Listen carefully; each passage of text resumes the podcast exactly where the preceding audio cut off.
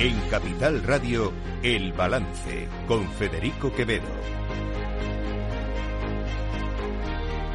Señoras y señores, buenas noches, bienvenidos este martes 28 de noviembre, de noviembre de 2023, son las 8, una hora menos en las Islas Canarias, escuchan la sintonía de Capital Radio. Les invito a que nos acompañen desde ahora y hasta las 10 de la noche aquí en el balance, les vamos a contar toda la actualidad de esta jornada. Quería... Eh, quería quería eh, resaltar algo que ha ocurrido hoy, que ha ocurrido hoy en el consejo, en el, pleno del Ayuntamiento de Madrid. Quería resaltar esta intervención que ha tenido hoy el alcalde José Luis Martínez Almeida. Escuchen. Los nuevos mejor amigos de Sánchez. ¿Qué pinta de pacifistas, de aliados de la paz y de la convivencia tienen estos señores? Mire, mire, la cara de felicidad de la rehén israelí que va secuestrada por los terroristas de Hamas.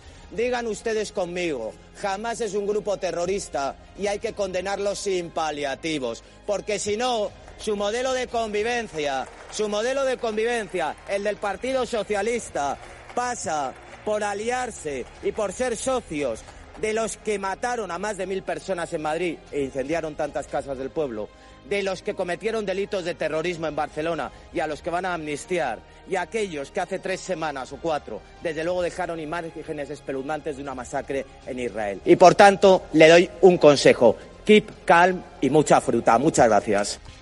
Miren, no. No, no, no y otra vez no. Esto, esto no es un ejemplo para los ciudadanos de Madrid, ni para los ciudadanos de la Comunidad de Madrid, ni para los ciudadanos de España. Esto no es lo que debe de hacer un político. No todo está permitido en política. No todo está permitido en política. Primero porque eh, José Luis Martínez Almeida es el alcalde de Madrid.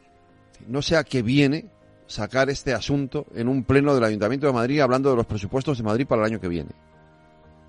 No se lo merecen los ciudadanos de Madrid. No han votado a José Luis Martínez Almeida y seguramente muchos de los que me están escuchando estarán de acuerdo con lo que ha dicho, pero no le han votado a José Luis Martínez Almeida para que hable de esto y para que diga esto en un pleno del Ayuntamiento de Madrid.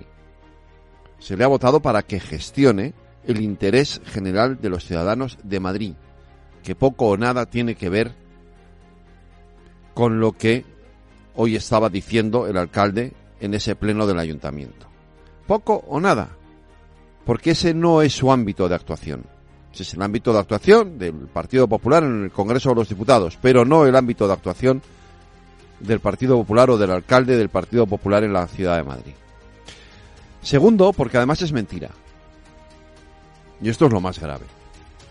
Ya está bien de utilizar las mentiras como arma, como instrumento de ataque político constante entre unos y otros. No es verdad, no es verdad que Pedro Sánchez sea amigo de terroristas de Hamas. Es muy duro decir eso y profundamente injusto. Que podemos criticar si hizo bien o no hizo bien en, su, en la manera en la que afrontó su reunión con el presidente de Israel el otro día, con Benjamin Netanyahu. Pero ayer lo decía Edmundo Val en esta tertulia y estoy totalmente de acuerdo. Es decir, a mí me parece una intromisión gravísima en la política española que el gobierno de Israel diga que mi gobierno, que mi presidente del gobierno es amigo de un grupo terrorista. Y lo que me parece ya de, perdón, de narices, es que el alcalde de Madrid lo repita como un loro.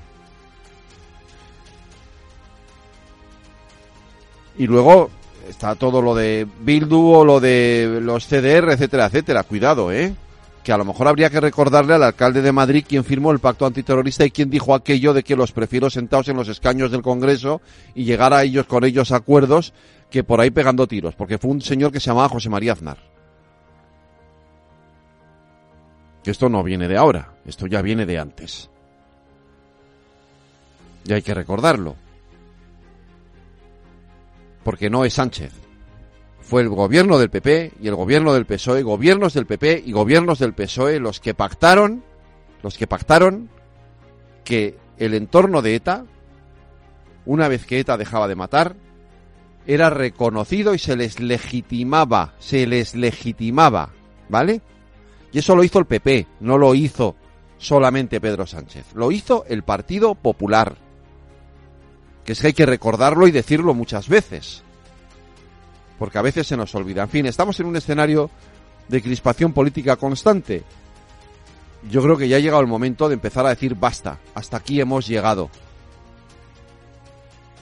Y habría que recordárselo también a la nueva portavoz del gobierno, a la que yo aprecio mucho, pero que a veces dice cosas como las de hoy, que también están profundamente equivocadas. En Europa no son bienvenidas las ocurrencias. Creo que el propio comisario Reinders fue absolutamente tajante la semana pasada, después de ese intento de la utilización del Parlamento Europeo. Vimos cómo el Partido Popular, una vez más, quiso utilizar las instituciones yo creo que iban con la voluntad de hacerse escuchar por parte de todos los parlamentarios europeos y al final creo que estaban tres y, y el de la guitarra. No lo digo porque consiguieron escucharse a sí mismos. A lo mejor no hacía falta que se hubieran ido a Bruselas, aunque se hubieran reunido en Génova, nos ahorrábamos hasta, se ahorraban hasta un gasto importante.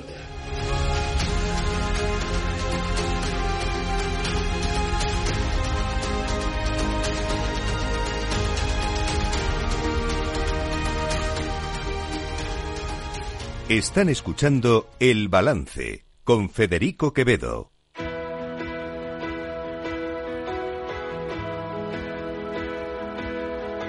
Las noticias de El Balance con Federico Quevedo, Aida Esquirej y Lorena Ruiz. Aida Esquirej, buenas noches. Lorena Ruiz, buenas noches. Seguimos con la amnistía porque el Congreso ha rechazado pedir informes eh, sobre este asunto al Consejo del Poder Judicial y al Consejo Fiscal.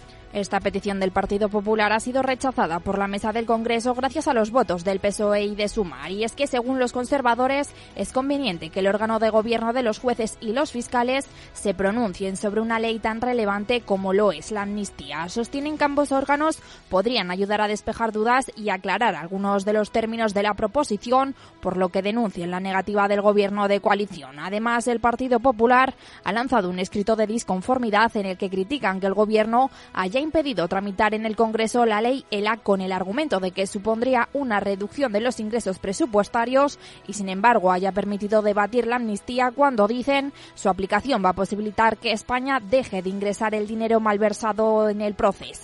Y mientras tanto, sobre las reuniones de Junts sigue sin haber mucha información. La portavoz del gobierno, Pilar Alegría, no ha querido desvelar quién es el verificador internacional que medirá los encuentros y tampoco ha querido poner fecha a los encuentros. Pero eh, el cómo se desarrolla el acuerdo que en este caso alcanzó el Partido Socialista con Junts, entenderán que tiene que explicarse en una mesa distinta a esta mesa de, rueda de prensa del Consejo de Ministros. El Consejo de Ministros precisamente ha aprobado hoy varios nombramientos y también inversiones. Aida. El segundo Consejo de Ministros de la legislatura aprueba un paquete de inversiones en ciencia, ciencia de más de mil millones de euros. Un paquete de cinco medidas en materia de ciencia, innovación y universidades en dos ejes particulares que corresponden a la financiación del sistema de la ciencia y el apoyo del talento. Además, ha acordado destinar una inversión total de 275 millones de euros a investigación sanitaria. Así lo ha anunciado la ministra de Ciencia, Diana Morant, en la rueda de prensa posterior al Consejo de Ministros. Hemos acordado desplegar más de mil millones de euros, 1.086 millones de euros concretamente, en estas cinco eh, de las principales convocatorias de investigación de nuestro país. Y lo más importante es que estamos hablando de cifras que no llevan eh, plan de recuperación. Además, Pilar Alegría, portavoz del Gobierno, ha presentado dos inversiones más en mantenimiento de carreteras. Hoy hemos dado el visto bueno a más de 142 millones de euros para la conservación de 435 kilómetros para Cantabria, Madrid y la provincia de Barcelona. Además, también se suman otros 13 contratos autorizados en este último mes por 339 millones de euros para 2.375 kilómetros En concreto, los contratos de Madrid y Barcelona tienen una duración de tres años con posibilidad de prórroga por otros dos años más y una adicional de nueve meses, mientras que el de Cantabria se extenderá durante tres años y tres meses con posibilidad de prórroga de un año y nueve meses y otra adicional de un máximo de nueve meses más. Además, el Consejo de Ministros ha iniciado este martes el proceso para renovar el nombramiento de Álvaro García Ortiz como fiscal general del Estado hasta 2027 y ha destacado su trayectoria impoluta e impecable y su compromiso con los valores democráticos y constitucionales pese a la fuerte contestación interna y el reciente fallo del Tribunal Supremo que le atribuye una desviación de poder por el ascenso de su antecesora en el cargo, Dolores Delgado. Lo que hoy se aprueba en el Consejo de, de Ministros es el proceso de renovación para su nombramiento. Ustedes conocen la trayectoria y la carrera del fiscal Álvaro García Ortiz, es fiscal de carrera, con una trayectoria impoluta, además eh, con, muy comprometido con esos valores democráticos y constitucionales y, desde luego, como les decía, con una trayectoria impecable y, por tanto, tiene la confianza del Gobierno para continuar su labor y por eso hoy hemos arrancado, puesto en marcha ese proceso de, ese proceso de renovación.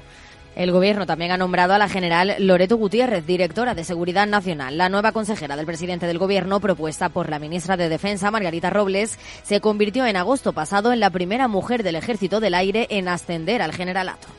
El gobierno ha dado también por zanjada la crisis diplomática con Israel, mientras que, eso sí, en el PP siguen criticando esas palabras de Sánchez. El futuro portavoz del Partido Popular en el Congreso, Miguel Tellado, ha vuelto a criticar lo que a su juicio es el error garrafal que ha cometido el presidente del gobierno viajando a Israel, dice, para atacarlo. Además ha recordado que jamás emitió un comunicado un día después de estos hechos felicitando a Sánchez. Lo ha dicho en una entrevista para Telecinco.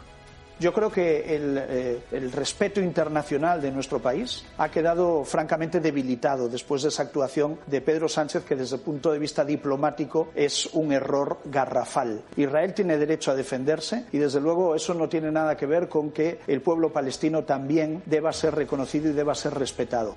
Preguntado sobre la posición del PP en la posibilidad de reconocer el Estado palestino, Tellado se ha limitado a decir que habrá que ver lo que defiende el gobierno. Más lejos ha ido el alcalde de Madrid, José Luis Martínez Almeida, que ha afirmado en la Asamblea que los terroristas de Hamas son los mejores amigos de Sánchez los nuevos mejor amigos de Sánchez. ¿Qué pinta de pacifistas, de aliados de la paz y de la convivencia tienen estos señores? Mire, mire, la cara de felicidad de la rehén israelí que va secuestrada por los terroristas de Hamas. Digan ustedes conmigo, Hamas es un grupo terrorista y hay que condenarlo sin paliativos, porque si no, su modelo de convivencia, el del Partido Socialista, pasa por aliarse y por ser socios de los que mataron a más de mil personas en Madrid y aquellos que hace tres semanas cuatro. Desde luego dejaron imágenes espeluznantes de una masacre en Israel. Por su parte, la portavoz del Gobierno, Pilar Alegría, ha asegurado que España siempre ha abogado por mantener buenas relaciones con Israel, aunque ha afirmado que si el Ejecutivo ha alzado la voz, ha sido por una cuestión de humanidad. Siguen produciéndose los cambios. El presidente del PP, Alberto Núñez Feijóo, mantendrá a Elías Bendodo en el comité de dirección, pero con menos rango al perder la coordinación general del partido. Ahora será el nuevo vicesecretario de Política Autonómica y Municipal y Análisis Electoral, asumiendo las funciones que hasta ahora desempeñaba Pedro Rollán, que como presidente del Senado abandona la dirección. Además, Feijóo propondrá a Alicia García como portavoz en el Senado. García ha sido concejala en Ávila, consejera en Castilla y León, diputada en el Congreso y desde las pasadas elecciones senadora. Nuevos cambios que se suman al de Miguel Tellado como portavoz de los populares en el Congreso, algo que ha criticado desde el PSOE Pachi López. En el Partido Popular más asciendes cuanto más insultos pones encima de la mesa, porque lo que conocemos de, del señor Tellado desde que ha aparecido en la política nacional es un listado de barbaridades. Yo espero que de una vez por todas eh, empiece a entrar un poco de educación, de respeto y de argumentos en el Partido Popular, porque hasta ahora es algo, es territorio desconocido. Pedro Sánchez promete estabilidad y certidumbre a las multinacionales para que inviertan en nuestro país. El presidente del Gobierno, Pedro Sánchez, se ha comprometido a ofrecer a las multinacionales un clima de estabilidad y certidumbre en el que puedan mantener e incrementar sus inversiones en España durante los próximos años. Sánchez ha asegurado que España es un destino de excelencia para invertir y ha pedido a las multinacionales que continúen apostando por este país al tiempo que les ha ofrecido certidumbre, estabilidad, paz social, progreso y convivencia.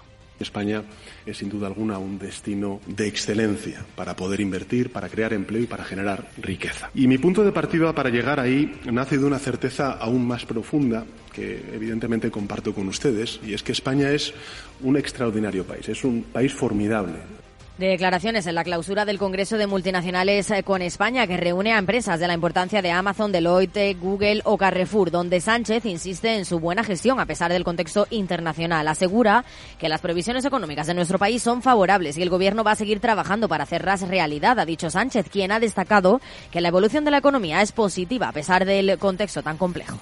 Pues yo creo que España sigue inspirando confianza y esa es la mejor de las noticias y una evidencia que, refrendan, por cierto, todas las previsiones. ¿no? A pesar de la incertidumbre, lo que quiero decirles es que España muestra una solidez en el ámbito macroeconómico, así también los perciben los mercados financieros. La evolución de la bolsa, por ejemplo, en este, en este, último mes, pues ha supuesto una revalorización superior al 10% y, por tanto, rebasa los niveles previos a la pandemia.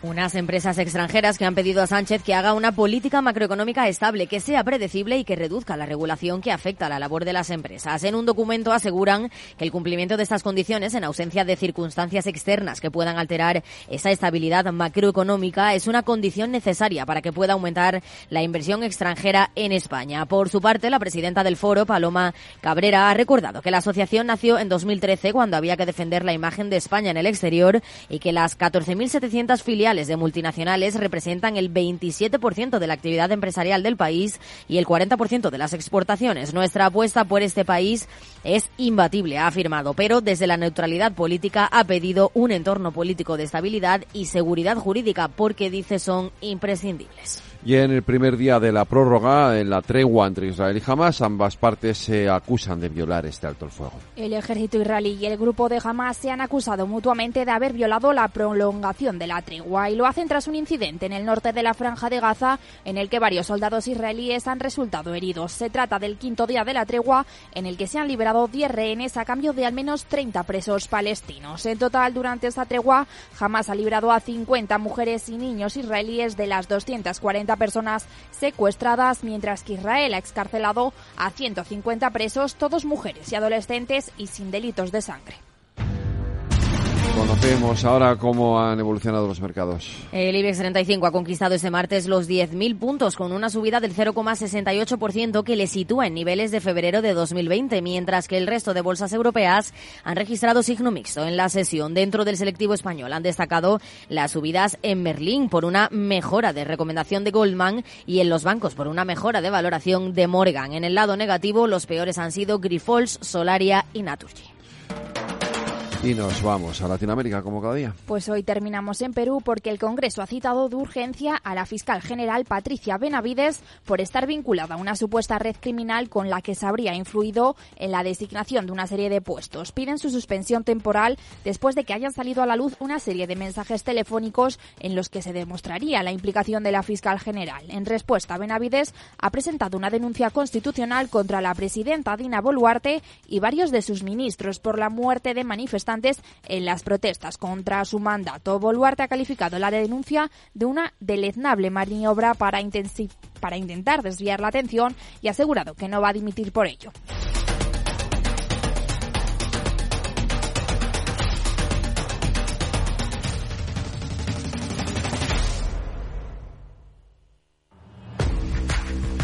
Oye, pensando cómo ahorrar en momentos como este con los precios por las nubes y todavía no conoces XTB, una nueva forma de invertir pensada para todos. Desde solo 5 euros y cero comisiones hasta 100.000 euros al mes para invertir en acciones y ETFs. Con XTB tu dinero está depositado en bancos españoles y tu broker es uno de los más respetados del mundo, regulado por la CNMV y los principales organismos internacionales. Y con oficina propia en Madrid desde el año 2008. Entra en xtb.com. Recuerda, xtb.com. A partir de 100.000 euros al mes, la comisión es del 0,2%, mínimo 10 euros. Invertir implica riesgos.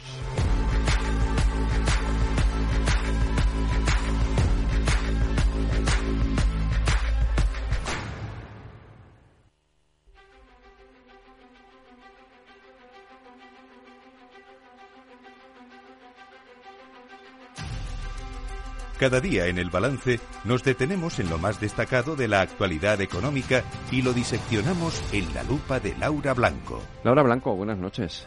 Buenas noches, Federico. A ver, que hoy el presidente del gobierno se ha reunido con las grandes multinacionales. Oye, y es como que las palabras no son las mismas, ¿no? Bueno, claro, es que él les habla de certidumbre y seguridad, aunque también les, explique, les pide que se impliquen con el entorno, pero Federico, lo más interesante de todo es, eh, hay, hay como un halo especial de empresa deseada cuando hablamos de una multinacional eh, frente al, bueno, enfrentamiento que estamos viviendo, sobre todo en los dos últimos años, eh, con, eh, por parte del gobierno con la empresa local mm, nacional. ¿no? Eh, tenemos a unos enfadados y cabreados por las medidas políticas, la falta de seguridad jurídica, la falta de certidumbre y, sin embargo, ojo, hacía tiempo que no veíamos al presidente del gobierno rodearse de, grandes empresas. Y aquí estaba Carrefour, Deloitte, Google, IKEA, ING, Siemens, Accenture, Thales, bueno, pues grandes compañías multinacionales que, que sí que tienen interés por el, por el mercado español. Em, si recuerdas, creo que te comenté cuando estuve con CaixaBank, bueno, el consejero delegado nos decía, claro, nosotros eh, no nos podemos, debe entender, no nos podemos ir de España porque el 90% de nuestro mercado es local, Entonces, si hay incertidumbre, bueno, pues habrá empresas que pueden decidir a dónde se marchan, pero hay otras que no, es el caso de Mercadona, la mayoría es un mercado local, así que pueden quejarse, ¿no? Y, y reclamar políticas que les gusten, pero no se pueden marchar. Mira, algunas de estas multinacionales eh, les podría pasar lo mismo de alguna manera. Date cuenta que, España es un mercado en el que hay 48 millones y medio de habitantes. Eh, bueno, están los niños y los que son muy mayores, pero en general 48 y medio de habitantes que consumen, ¿bien? Por lo cual para muchas empresas, pienso en una IKEA, por ejemplo, ¿no? España de por sí es un mercado atractivo. España también es un mercado atractivo desde un punto de vista salarial, porque no es lo mismo la nómina que paga aquí una Big Tech, una, una Google, una Meta, que el sueldo que tiene que pagar al equivalente, al puesto equivalente en los Estados Unidos. Y luego España todavía tiene trecho por recorrer para homologarse para igualarse a otros países europeos en el nivel de vida, no solo el salarial, eh, pensemos en una Francia o pensemos en una Alemania. Por eso las multinacionales, al margen de la localización geoestratégica o logística, para las multinacionales, España por consumo interno, por coste salarial y por oportunidad de, crecer en el mercado local, España resulta interesante para todas estas multinacionales. Lo que no me gusta tanto, Federico, es que encontremos esa sensación de aplauso, de atracción, de llamada a la multinacional y no la usemos para la empresa que, que es nacional,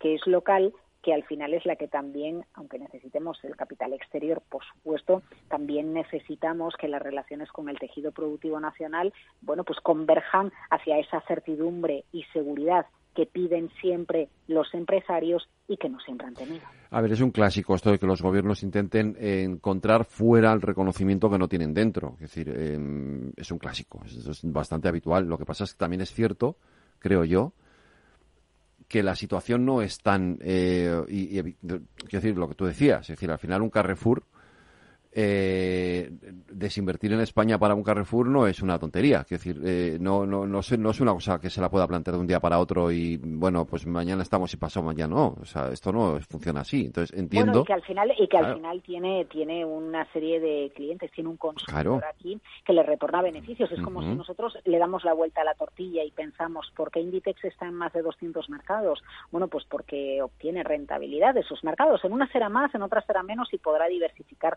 su negocio desde un punto de vista geográfico. Pero vayamos incluso más allá, Federico. Imaginemos que cada empresa internacional que decide, da igual que sea alemana, que sea asiática, que sea americana, una empresa internacional que decide invertir en España porque considera que este es un mercado potente y que en su mercado local le pidieran explicaciones de por qué viene a España a invertir. Lo que siempre me ha llamado la atención, y esto, mira, volviendo al caso ferrovial del que tanto estuvimos hablando durante la pasada primavera, eh, Ferrovial siempre se ponía como, como ejemplo en el tejido productivo de una empresa que puede ir a Reino Unido, de estar en la gestión de los aeropuertos británicos y qué bien el hacer español eh, cuando nos vamos a otros países. Entendemos que nosotros también queremos que la las ferroviales americanas de otro sector, del que sea, ¿no? Quizás serían tecnológicas o de defensa, vengan a España e inviertan aquí. Pero eso lo que significa también es que queremos llevarnos bien con las empresas. Lo que a mí no me vale, la jugada que no me vale es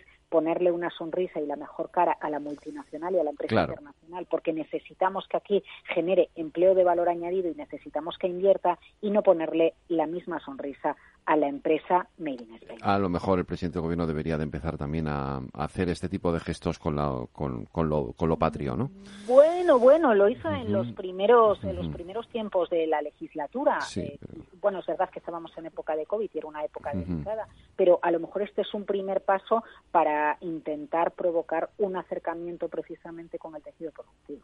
Pues ojalá sea así, porque nos irá mucho mejor a todos. Mañana más lumpa aquí en el balance Laura Blanco buenas noches. Buenas noches, Federico. Hasta mañana.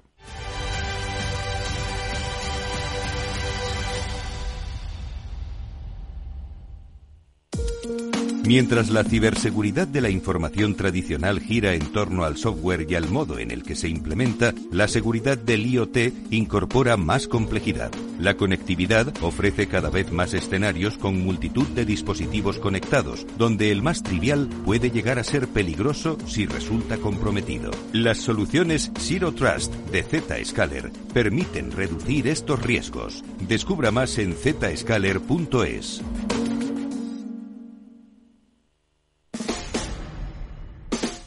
El balance de los deportes con Paco Lloret. Paco Lloret, buenas noches. Hola Federico, ¿qué tal? Saludos, muy buenas. Oye, antes de nada, porque ayer lo comentamos, estaba ahí el, ese, ese primer puesto en la clasificación eh, pendiente del partido de ayer del Girona con el Athletic y eh, empató el Girona y ahora el primero está el Madrid. Sí, están empatados a puntos el Real Madrid y el Girona, pero el Real Madrid, ya lo decíamos, tiene mejor coeficiente general de goles. También le ganó en Montilivi. Es el único partido que no ha, que ha perdido, la única derrota que conoce el equipo catalán. Y como te dije, era un partido mm, que, eh, sí, pero muy atractivo para cualquier aficionado y fue un partido vibrante, mm, muy bonito, eh, muy interesante, atractivo, de ida y vuelta. Eh, ambos equipos tuvieron muchísimas llegadas eh, y hasta el último momento el resultado tuvo incertidumbre. Al final dices, ¿el empate es justo? Pues bueno, no te diría yo que no, pero la verdad es que el Girona es un equipo muy alegre, muy vistoso y el Athletic tiene, tiene empaque. Yo creo que Valverde lo va a meter en, en Europa, ¿no? En, seguramente en la Europa League, pero, pero bueno, queda mucho, mucho todavía. Pero bueno, ahí están los dos, eh, Madrid y Girona, 35 puntos mm, y por este, por este orden. Y el Girona, eh, para mí, es una de las. Bueno, en, los últimos años no había visto un equipo hmm. eh, irrumpir con esa frescura. O sea que. Y hoy tenemos, hoy tenemos Champions, a las 9 juegan los dos equipos españoles. Sí, pero ahora mismo, fíjate, eh, juegan a las nueve. Sí. pero es que estoy, estoy pendiente de los dos partidos porque también juegan los equipos españoles y se están dando los resultados que no interesan. Porque en Roma eh, el partido estaba 0-0 todo el rato, ha, marcado ya dos goles en apenas dos minutos el Lazio y este resultado eh, obliga mucho al Atlético de Madrid hoy en Rotterdam a, intentar puntuar, si puede ser ganar mejor, porque sería muy importante, porque si no la última jornada sería, bueno, no apta para, para cardíacos, ¿no? Y por otro lado, eh, el, en Alemania juega el Shakhtar como terreno neutral eh, contra el, el, último del grupo, el Amberes, está ganando por 1-0. Esto al Barcelona también le obliga, porque el Barcelona a las 9 de la noche tiene el duelo contra el. Eh, contra el Oporto. Están empatados a puntos por los portugueses. Eh, ahora mismo el Shakhtar se mete en ese grupo y ojo a la última jornada porque el Barcelona eh, pues se podría ver en un apuro. Pues esto es hoy, mañana tenemos más Champions, ya la comentamos mañana. lo que sí vamos a comentar es que hoy ha habido un acuerdo entre la Real Federación Española de Fútbol y el Gobierno para hablar de las apuestas ilegales, para luchar contra las apuestas ilegales, más bien, ¿no, Lorena? Sí, la Federación se ha incorporado hoy al servicio Sigma de investigación del mercado de apuestas, dando así un paso más en su labor de prevención y detección de las prácticas fraudulentas relacionadas con las apuestas deportivas ilegales. Se trata de una red de cooperación interactiva en la que los participantes intercambiarán información para luchar contra este fraude y para prevenir la manipulación en competiciones. Y cambiando de asunto, Paco, tenemos Euroliga. Sí, tenemos un partido que se tenía que haber jugado hace un mes eh, aproximadamente, que se juega esta noche, partido dos clásicos del básquet de, europeo de toda la vida. Eh, Maccabi y Real Madrid juegan en Belgrado a, puerta cerrada, sin público, por las situaciones que ya, conocemos todos. Está mm. ganando el Madrid, en el, pero es el primer cuarto, 12-16. Esto no quiere decir nada todavía, queda mucho partido por delante, evidentemente, claro. ¿No? Muy bien. Oye, y, y, lo último, por último, que Mar Márquez ha probado moto, ¿no? Sí, Mar Márquez se ha despedido de, su marca de toda la vida, se ha pasado a Ducati, que es ahora la marca que todos los pilotos quieren eh, probar. De hecho, sabes que Bagnaya eh, ha sido el campeón de las dos últimas ediciones con esta moto, que Jorge Martín corría con una eh, Ducati, pero no era la oficial y Mar Márquez se, apunta. Tuvo un accidentado Gran Premio en Cheste el pasado domingo y ahora parece ser que la nueva montura que, que tiene está encantado queda muchísimo, pero vamos, sí, pinta, pinta muy bien las sensaciones. Están teniendo lugar las pruebas eh, en, Cheste, se han quedado aquí todos los, los eh, pilotos mm. y, bueno, pues eh, las, las marcas que está haciendo en los tiempos, los tiempos que está haciendo en las pruebas están siendo de, bueno, le han devuelto la alegría al, al campeón. Pues mañana más deportes aquí en el balance y analizaremos esa segunda jornada de la Champions. Gracias Paco, hasta mañana. Hasta mañana, un abrazo, hasta luego. El 28 de octubre de 2021 hubo un acontecimiento que lo cambiaría todo. Metaverse. The metaverse. The metaverse. The metaverse. Metaverse. The metaverse. Llega a Capital Radio la nueva temporada de Metaverso en la Frontera. Los lunes de dos y media a tres de la tarde navegamos por la actualidad tecnológica, Web 3, Metaverso, inteligencia artificial y mucho más. Con Selena Niedbala. No te lo puedes perder, porque lo que pasa en el metaverso... Se queda en el metaverso. Si te gusta el pádel, en Capital Radio tenemos tu espacio. Todos los martes a las 22 horas saltamos a la pista para contarte la actualidad del World Paddle Tour, los torneos amateur, las novedades de las marcas y toda la actualidad relacionada con el segundo deporte más practicado de España. Esto es Paddle, los martes a las 10 de la noche en Capital Radio.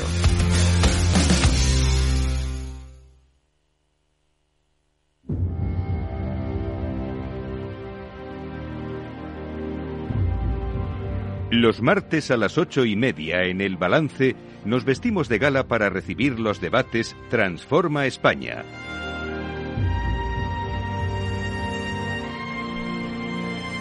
Y en esta edición de este martes 28 de noviembre lo que nos toca es hablar de mujeres que transforman España. Reyes, eh, buenas noches, Reyes Escolano. Hola, buenas noches, Federico. ¿Cómo eh, vamos a hablar de talento, como siempre, de talento femenino y sobre todo muy vinculado a la empresa, a, los consejos de administración, a los, a los directivos. Eh, y lo vamos a hacer con dos, eh, bueno, vamos, dos invitadas, no, o sea, dos invitadas de lujo, directamente, ¿no, Reyes? Hombre, eh, aquí, en, las mujeres que transforman siempre de lujo, de las invitadas. A ver, hoy nos acompañan Silvia Jarabo. Silvia es economista y MBA por IE Business School y, tiene experiencia en McKinsey, Vodafone, en, comités ejecutivos, es consultora, es emprendedora, eh, es consejera y ahora además es socia directiva de Promising Women, eh, que es una empresa dedicada al talento de la mujer profesional. Y también, nos eh, ah, y también es autora de un libro de Más talento, más directivas. y también nos acompaña Krista Walochik, que también es empresaria, consultora y consejera. Eh, es un referente, desde luego, en la profesión de headhunting y ella ha sido presidenta de la Asociación Global de las mejores firmas de Executive Search en el mundo. Krista es socia fundadora de Talengo también, que es una asesoría de liderazgo en España y con presencia también en Latinoamérica y está premiada como una de las top 100 mujeres en España. Eh, también habla mucho de liderazgo, de gobierno corporativo y diversidad. Y también es autora del libro Cómo ser un consejero de éxito que nos acaba de regalar. Que lo tenemos aquí los dos. Y lo tenemos aquí los dos. Así que nos lo leeremos porque no nos lo hemos leído todavía, pero nos lo leeremos con mucho cariño y luego a ver qué claves encontramos ahí para acceder y ejercer y consolidarnos en un consejo de administración. Federico. Pues Silvia, buenas noches. Buenas noches. Y Crista, buenas noches. Encantada de estar aquí. Buenas noches. encantado yo de teneros a vosotras aquí aquí esta noche. Vamos a hablar de talento, eh, ¿no, Reyes? De cómo sí, es. Déjame que diga también que las dos pertenecen a International Women Forum, que es muy importante también porque es la entidad que nos ofrece también este pedazo de eh, con tertulias todos los martes que son mujeres que transforman y nada, y hoy hablamos exacto de, talento, de talento y de talento y mujeres, talento senior y todo tipo de talento. O sea que hoy va a ser muy ameno el programa. Eh, pues eh, vamos, a, vamos a enfocarlo primero por cómo, por, por lo que es la mujer y el talento, ¿vale? Porque me gustaría hacer un zoom sobre eh, cómo es cómo es la presencia ahora mismo, cómo está la, cómo podemos evaluar la presencia de la mujer siempre en los puestos de dirección, en la gestión en España. Yo siempre cuento una anécdota eh, sobre esto porque yo llevo la comunicación de una empresa farmacéutica que es americana, es muy potente. Eh, y hace este verano vino vino a España a, algunas reuniones la CEO de la empresa, ¿vale? Eh, que se llama Yvonne Greenstreet y me pidieron si podíamos conseguir alguna entrevista en algún medio, a ver si era posible, tal. Entonces, eh, yo llamé a unos amigos míos del país y les dije, va a venir mi CEO, tal. Bueno, pero ¿qué es? Digo, bueno, es mujer, es negra, es científica, se ha criado en Ghana. Eh, digo, sí, la contraportada. Te damos la contraportada. Eh, es una de las seis únicas mujeres CEOs de em, una empresa eh, farmacéutica eh, que cotiza en bolsa, que debe haber tropecientas mil en todo el mundo, ¿no? Pero solo seis tienen una mujer al frente del Consejo de Administración, ¿no? Entonces, eh, lo, lo, pongo como ejemplo porque digo, es que sois muy poquitas todavía en esos, en esos, en esos puestos directivos y sin embargo aportan o sea, yo la he conocido y es brutal, o sea, lo que, lo que aporta es impresionante, ¿no? Mm, Crista, Silvia. Pues eh, efectivamente, Federico, la, la, situación es como, como dices tú, ¿no? Eh, en nuestro país y en, Estados Unidos que has mencionado, la fuerza de trabajo está compuesta casi al 50%, o sea, las mujeres son un 47-48% pues, de la fuerza de trabajo. Sin embargo, cuando nos vamos a puestos de responsabilidad, puestos de de poder o puestos que bueno pues que tienen un papel relevante en, la sociedad empresarial los porcentajes son mucho menores no en España por ejemplo menos de un menos de un 20% de los puestos en el comité de dirección de las grandes empresas son mujeres, menos del 20%. En Estados Unidos mm, es un 20 y pico, 22, 23. Pero si nos vamos al número uno, como has comentado, el puesto de los CEOs, en España es un 3%, en Estados Unidos está en torno al 5% también. ¿no? Eh, si vamos a los puestos medios, pues es un poquito mejor, pero estamos en un tercio, ¿no? Entonces es evidente que, mm, hombre, pues que hay mucho, mucho mm, sitio para, para mejorar, ¿no? En cuanto a estos, estos temas que estamos hablando. Hay mucho camino por recorrer, ¿no, Crista? Totalmente. Y además, por eso nació IWF, que es eh, la asociación que, por cierto, agradecemos muchísimo la oportunidad de, compartir esta hora. Nació en Nueva York en el 75, va a hacer 50 años el año que viene, precisamente con esas primeras mujeres que estaban pegándose con el techo de cristal, primeros líderes que se dieron cuenta que no había referentes y crearon este, este foro precisamente para ayuda mutua entre mujeres, para ayudarnos a, avanzar y también para llenar el camino para jóvenes que vienen. Es parte de nuestro, nuestra creencia. Entonces, en estos momentos hay 8.000 mujeres que formamos parte de normalmente comités de dirección, eh, miembros de consejos de administración, pero también hay artistas de referencia, científicos, etcétera, en 40 países dedicados a esto. ¿eh? También es verdad que, por desgracia, en estos 50 años tampoco se ha movido tanto en el mundo ejecutivo la posición de la mujer. Vemos algo más de movimiento en consejos de administración y allí la legislación ha ayudado en ese sentido. Francia y los países nórdicos fueron de los primeros en imponer una cuota. Europa ahora tiene una regulación que se va a trasladar a ley en España, mediante lo cual tiene que haber un 40% del género menos representado en los consejos de administración. Hay un decalaje todavía de tres años para llegar allí y esto ayuda a que, bueno, ponemos el foco en mujer. Yo creo que ayuda si ponemos el foco en diversidad y no solamente en género. Eso es otra conversación. ¿Cuáles son las razones para que esto sea así, para que todavía estemos tan lejos eh, de, alcanzar eh, una igualdad en eso también, en, los puestos directivos, ¿no? Eh, pues Silvia ha hecho un estudio muy científico de toda esta situación, pero mi, mi observación no solamente en España, a nivel internacional, es hay tres motivos. Uno de ellos es la sociedad donde nos creamos los valores, la cultura de la sociedad. No es lo mismo nacer, eh, nacer mujer en Estados Unidos que en Irán, que en México, que en Francia, etcétera. Entonces eso condiciona mucho eh, el rol de la mujer, claramente. Otros son las organizaciones, las políticas, las decisiones que toman, eh, el posicionamiento que tienen ante la integración, la diversidad, el promover colectivos menos representados, o no. Y luego el tercer punto es la propia mujer. Eh, para liderar hay que poder liderar, pero hay que querer liderar. Y es interesante eh, que muchas jóvenes mujeres que llegan a su carrera con titulaciones universitarias tienen las, la creencia de que pueden ser altas directivas, pero algo ocurre cuando llegan a esos mandos intermedios donde su creencia de que van a poder seguir adelante cae. ¿no? Silvia, seguro que tú has estudiado más los motivos para esto y, las, las, posibles mejoras ¿no? dentro de las organizaciones. Pues em, es cierto que, em, como has comentado antes, ¿no? pues em, es verdad que llevo años con esto, eh, pero el, estudio de las razones las voy a mm, encuadrar en el mundo occidental. Es cierto que otras sociedades, pues bueno, que como las, no sé, orientales, etc. Sí, claro. Pero el mundo que nos movemos, en fin. yo, yo creo que hay tres, tres razones importantes que las voy a resumir y las digo concisamente, pero que se entiendan, ¿no?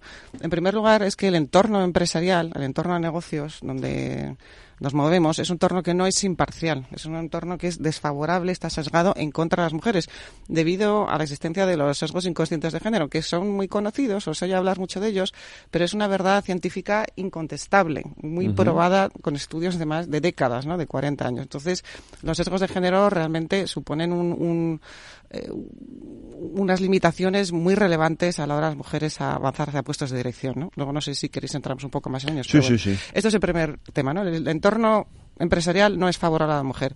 El segundo tema, y derivado también de ese, es que, a ver, el, entorno empresarial ha sido eh, fabricado por hombres, pero ¿por qué ha sido así? O sea, al principio, ¿no? Los que iban a trabajar, los que desde que empezó el trabajo, han sido los hombres. Las mujeres solo se han incorporado masivamente al trabajo en los últimos 30 años. Y es que esto es un tiempo muy corto, ¿no? Para que haya cambios relevantes. Entonces, ¿qué sucede? Pues que el entorno de trabajo se mueve con unas formas mm, de hacer, pues de, de, de imagen, de relaciones, de, etcétera, que, las mujeres no es necesariamente lo que hacen, ¿no? Y entonces eh, hay unas herramientas que manejamos peor como por ejemplo, y estas tres son muy importantes, gestionar nuestra carrera profesional, el networking en las relaciones y la imagen profesional que transmitimos. Y todo eso, si no lo gestionamos bien, conduce que luego cuando las vas a buscar hay menos candidatas para ser directivas y para tener puestos relevantes. ¿Por qué? Porque no las conocen, no tienen las relaciones, no les gusta la imagen o no tienen la experiencia necesaria.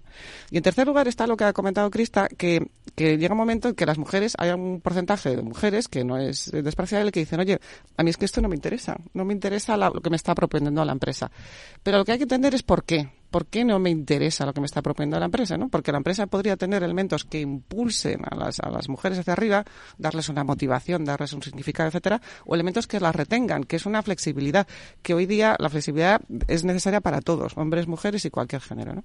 Entonces, con estos tres aspectos, un entorno desfavorable, herramientas que no sabemos manejar bien y una propuesta de valor que no convence suficientemente a las empresas para salir en esa carrera, yo creo que estos son los, los, los, tres grandes conjuntos de motivos que hacen que tengamos esta situación todavía de escasez en puestos relevantes en el mundo de la empresa. Crista, ¿quieres añadir algo a eso? Eh, también es verdad que nos ha venido muy mal y muy bien eh, la pandemia porque la pandemia lo que ha hecho es poner sobre, bueno, muy mal en qué sentido, se ha perdido camino ganado en la carrera de la mujer y posicionamiento eh, de mujeres en posiciones directivas. Cuando hay eh, reducción masiva de empleo, casi siempre ataca más a la mujer que al hombre, y esto es así. Pero por otro lado, hay una tendencia que es que se han alineado muchas de estas mm, peticiones eh, que tenemos las mujeres con las peticiones de los jóvenes en cuanto a racionalidad de horarios, en cuanto a gestión por resultados y no por presencialismo, en cuanto a eh, una gestión más eh, transversal y más diversa en cuanto a tipo de talento y dónde puedes estar y cómo puedes hacer carrera. Con lo cual, hay unos movimientos sociales, de políticas, etcétera, en la empresa que están costando. La prueba está en que hay compañías que en la política de flexi trabajo, por ejemplo, eh, lo tienen integrado como algo que ya no lo vamos a perder y otros que están pie en pared, que no todo el mundo tiene que estar aquí presencialmente de nuevo. Pero sí que hay una alineación de mm, peticiones lógicas de mujeres, porque, como dice Silvia, además tenemos múltiples carreras. Raro es la mujer que salga del trabajo y no tiene algunas cosas más por hacer. Eh, por la forma que tenemos de repartir el, trabajo, asumir responsabilidades, etcétera, y gestionamos el tiempo de una manera más eficaz, casi siempre, ¿no? Entonces, yo creo que tenemos claramente entre los jóvenes que vienen sus peticiones y lo que estamos reclamando muchas mujeres para poder compaginar vida familiar, profesional, etcétera, es un camino que no se va a echar marcha atrás.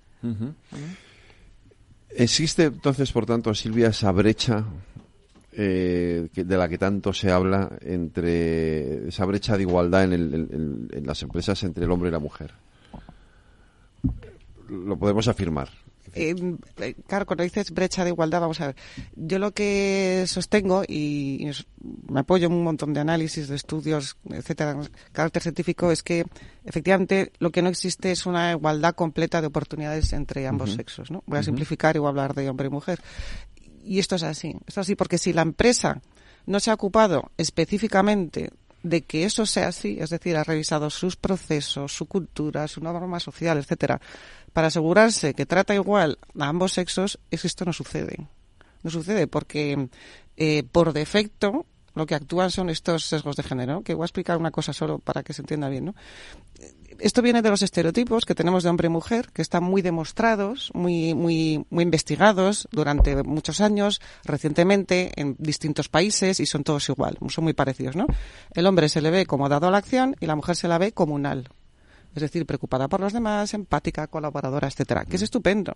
Pero ese estereotipo choca con los atributos que creemos que tienen que tener los líderes en la empresa. Y de este choque, de esta falta de encaje, surgen los sesgos inconscientes de género, que hace que cuando veamos a una mujer, automáticamente, de forma inconsciente, no la asociemos a un líder. Y entonces con esto viene un montón de cosas. La valoramos peor, eh, la valoramos con menos potencial, le asignamos menos mérito de que eh, eh, mm, le, corresponde, le damos peores recursos, etcétera. Pero todo esto que digo hay un montón de estudios que lo prueban, ¿no? No es, no es, no es una, bueno, que es que es así, hay un montón de estudios que prueban todos estos sesgos que te digo, ¿no? Entonces, por eso digo que si la empresa no se ha ocupado eh, fehacientemente, con voluntad y con un proceso riguroso de que esto no suceda, sucede por defecto en, todo caso, sí te diría, eh, porque les conocemos, trabajamos con ellos. Hay compañías que reconocen esto y están trabajando desde hace años eh, con AINCO, precisamente, no para eliminar sesgos. Eso es imposible. Es absolutamente imposible. Es, es imposible. O sea, sin. A ver, sesgos son una especie de cortocircuito que tenemos en la cabeza que nos permite tomar decisiones rápidas. Lo importante es reconocerlos, cuáles son y sobre todo qué impacto tienen en nuestras decisiones. Y esto es lo que está comentando Silvia. Si no hay mujeres en la lista corta de candidatos a promover, ¿por qué no las hay? ¿Qué es lo que está pasando para que no hayan llegado, no han sido reconocidos, no han sido visibilizados, etcétera? ¿Y qué estamos haciendo para cambiar esto? Entonces sí que hay eh, una varias compañías, de nuestras grandes compañías, pero también empresas medianas que están trabajando de una forma muy consciente sobre eh, lo que son los impactos de sesgos. Eh, las tenemos, no solamente los tienen los hombres, eh, las tenemos las mujeres, todo el ser humano tenemos sesgos. El tema está en cómo impacta en cómo funciona la empresa. Sí que es cierto que hay algo que se llama el grupo dominante, el grupo dominante en cualquier organización son aquellas personas que eh, de alguna manera están en posiciones de toma de decisión, posiciones de poder, suelen tener características muy similares, procedencias muy similares, eh, recursos muy similares y para ellos su entorno es normal. Es decir, no, nadie quiere, creo, discriminar conscientemente. Lo que pasa es que si formas parte de ese grupo dominante, no eres sensible a qué puede pasar a las personas que no están allí, que no han ido a la misma universidad o que no tienen el mismo acceso eh, para poder tener ayuda en casa, por decir algo, o que no tienen las mismas redes sociales donde puede extender contactos, hacer que los cosas ocurren, etcétera. Así que eh, el trabajo sobre los grupos no dominantes es parte de lo que están haciendo las compañías para asegurar que aflore el talento, porque todo el mundo tiene talento. No es cuestión de que algunos tienen, algunos tienen talento, otros no. Es cuestión de dónde caje una persona con sus capacidades únicas para que quitemos las barreras y podemos alinear toda la capacidad que tenemos en la organización. Eh, y eso es el gran reto para las organizaciones, mm, tener las capacidades necesarias para ejecutar sus planes en estos momentos. Me parece apasionante esto. ¿Podemos descender un poquito a, esto de los sesgos de género? Que es, mm. para mí es muy... Eh, me, ha chocado. sí. sí. sí, sí. pues mira, te, cuento los... Hay, hay cinco principales, pero que son muy resumidamente también, ¿no? Eh, el sesgo de rendimiento es este es más importante, ¿no? ¿Qué quiere decir esto? Pues que a las mujeres les, les vamos a pedir siempre más y, por ejemplo, las vamos a evaluar por su rendimiento, pero no por su potencial, ¿no? Hay estudios, por ejemplo, hay uno que es muy reciente, del, del, del 2021, es que es recientísimo, de 30.000 managers, ¿no? En una gran cadena de distribución de Estados Unidos, donde se ven que continuamente las evaluaciones del potencial de las mujeres siempre es inferior al de los hombres, aunque al año siguiente tengan un buen rendimiento, siempre las evalúan en potencial menor y eso al final significa que promocionan un 50% menos.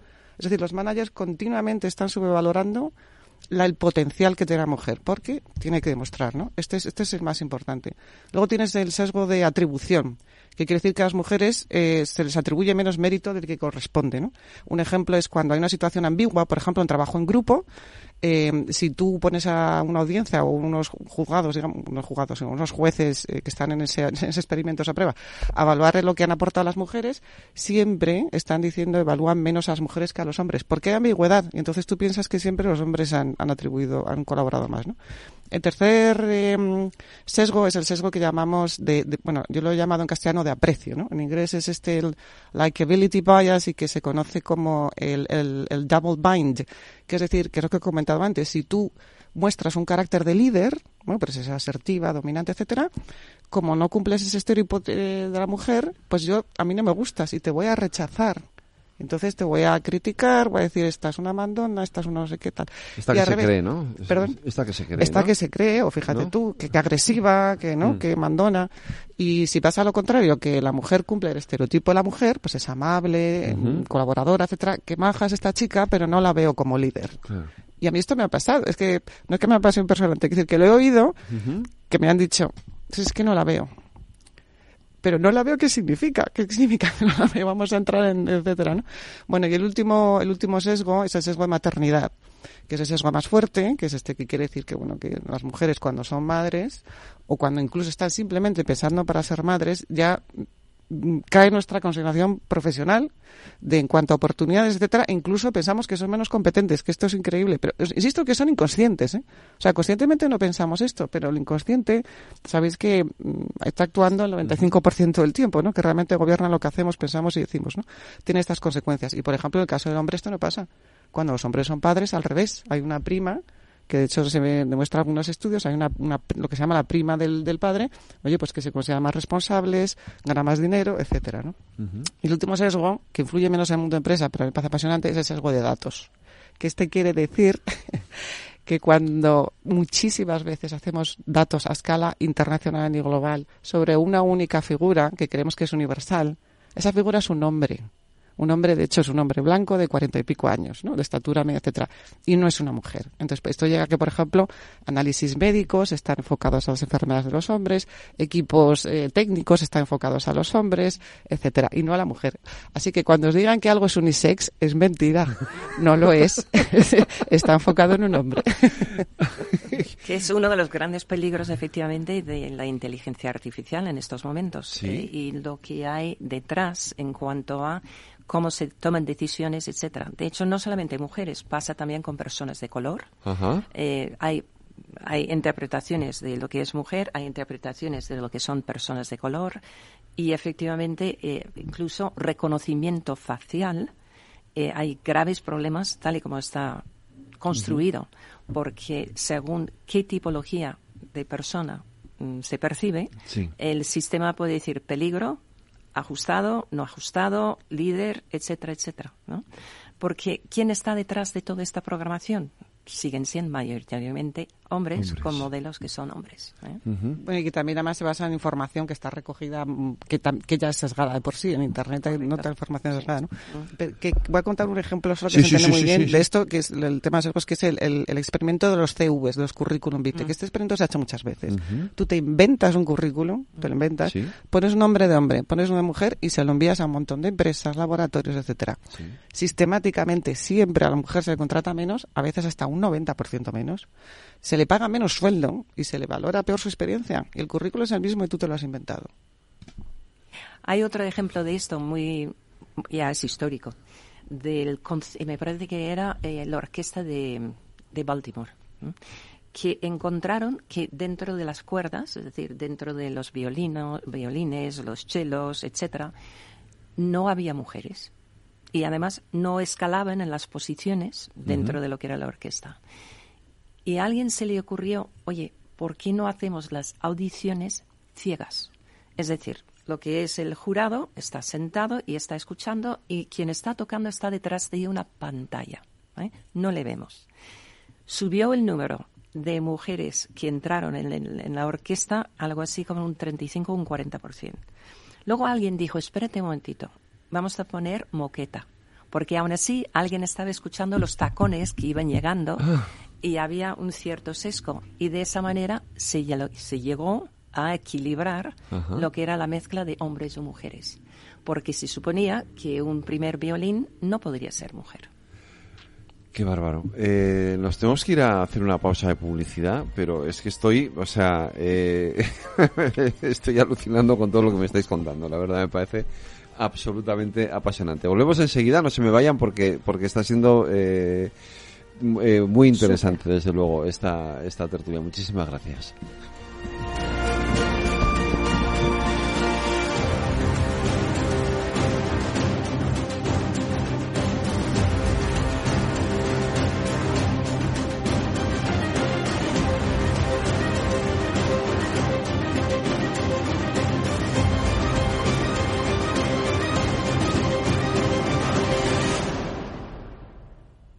¿Quieres cobrar por operar con tu dinero? Con DarwinX es posible y funciona así. Operas un universo de más de 1.500 instrumentos financieros en condiciones competitivas, con nuestro broker o a través de Interactive Brokers. Y aquí viene lo bueno. Mientras operas, construyes tu track record para nuestra gestora que te paga por tu éxito. Llevamos más de 10 años impulsando el talento. Hemos atraído más de 95 millones de dólares de capital inversor y pagamos a nuestros mejores traders cientos de miles de euros al año en comisiones de éxito. Darwinex, donde no pagas de más y cuanto mejor operas, más cobras. ¿A qué esperas? Tu capital está en riesgo. El rendimiento pasado no es una indicación de resultados futuros. Datos actualizados en agosto de 2023. Este es un mensaje para todos los oyentes de radio. Y es solo para decir gracias. Gracias por dedicarnos tres horas cada día. Gracias por escucharnos en casa, en el coche, en el trabajo, en un móvil o donde sea, en directo o en podcast. Gracias por tu fidelidad. Porque gracias a ti, la radio sigue siendo un gran medio. El más creíble, en el que más confías y el que mejor te informa y entretiene. El medio del día a día. La actualidad al instante y que te acompaña siempre estés donde estés. Radio Value, la Asociación de Radios Comerciales, te da gracias a ti. Capital Radio, Madrid, 103.2 FM. Disfruta de la Navidad en familia con más de 500 pequeños productores de alimentos de Madrid, cuyo esfuerzo y trabajo diario llevan a tu despensa productos de gran calidad y cercanía. Porque en Navidad lo que quieres es celebrar con los tuyos. Hazlo con Alimentos M Producto Certificado. Sabores que despiertan tus sentidos y se convierten en un me gusta. Comunidad de Madrid. Reparar esa bici que llevaba tantos años en el trastero para salir a dar una vuelta es un plan redondo. Como el plan que tenemos en la Comunidad de Madrid, en el que contamos contigo para darle muchas oportunidades a los residuos. ¿Te sumas a la economía circular? Comunidad de Madrid. Inversión inmobiliaria acompaña al mercado inmobiliario en este nuevo ciclo. Todos los jueves de 10.30 a 13 horas, el inversor encontrará las claves para realizar su mejor inversión. La mañana de los jueves en Capital Radio tomamos el pulso al sector inmobiliario. Noticias, análisis de mercado y debates donde los protagonistas del sector podrán contar en primera persona los retos a los que se enfrenta el ladrillo. Inversión inmobiliaria pone la voz al sector inmobiliario. Aquí, en Capital Radio. Capital Radio. Siente la economía.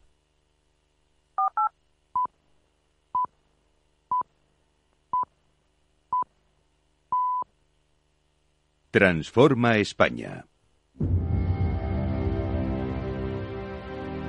Las nueve de la noche, hora menos en las Islas Canarias, en la sintonía Capital Radio. Continuamos con nuestras mujeres que transforman España. Y fuera de micrófono me decía Cristal, ahora Cristal, el techo de cristal, y, pero me ha añadido otro, eh, otro, ¿cómo lo puedo llamar? Otro mm, término. Término que yo desconocía que se llama el suelo pegajoso. Así es, así es. Se, ha hablado mucho del techo de cristal, que es, eh, claro, techo de cristal es invisible, pero no sabes muy bien por qué no subes más allá, ¿no? Y esto es lo que se ha utilizado para describir la no llegada de mujeres a la alta dirección, ¿no?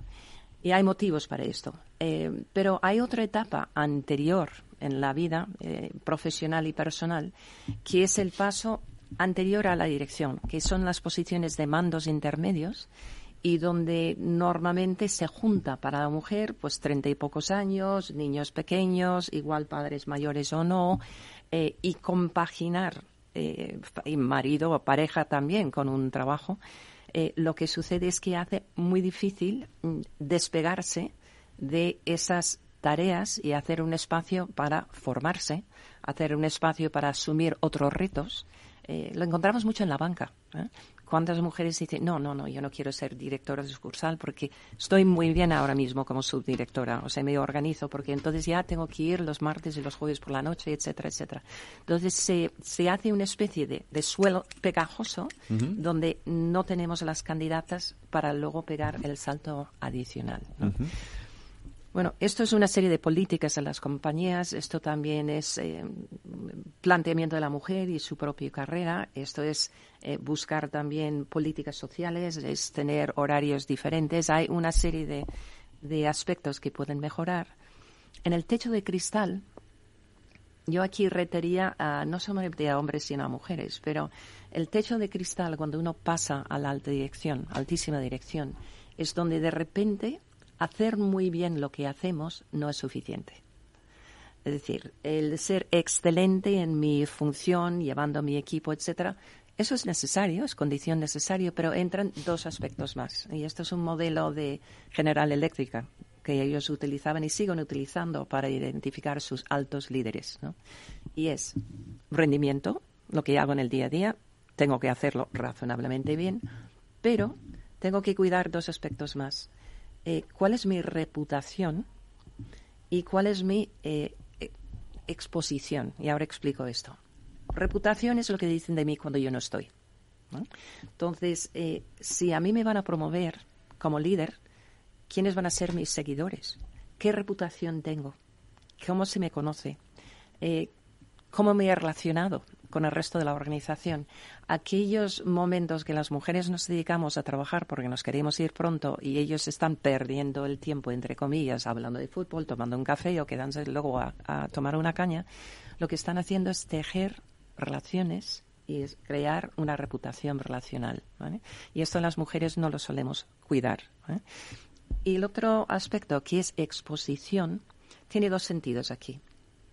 Uno es ser visible. Lo que decía Silvia, ¿quién, ¿quién ha visto a esta mujer? ¿Quién le ha conocido? ¿Ha estado en algún proyecto de alto riesgo, alta oportunidad? Dos niveles más arriba en la organización saben quién es. Entonces, uno es ser visible, y esto es fundamental. Si no nos conocen es muy difícil proyectar lo que sabemos hacer. Y el otro aspecto de exposición es asumir riesgos. Normalmente el campo de pruebas para un alto ejecutivo es algo que está roto algo que es un gran reto, algún problema, algo que no se ha despegado, algo que hay que arreglar y donde el éxito no está asegurado. Y eso da miedo.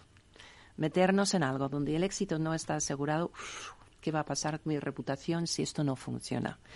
Eh, mira, no, me quedo calladita y que pasa la pelota y que lo asume otro.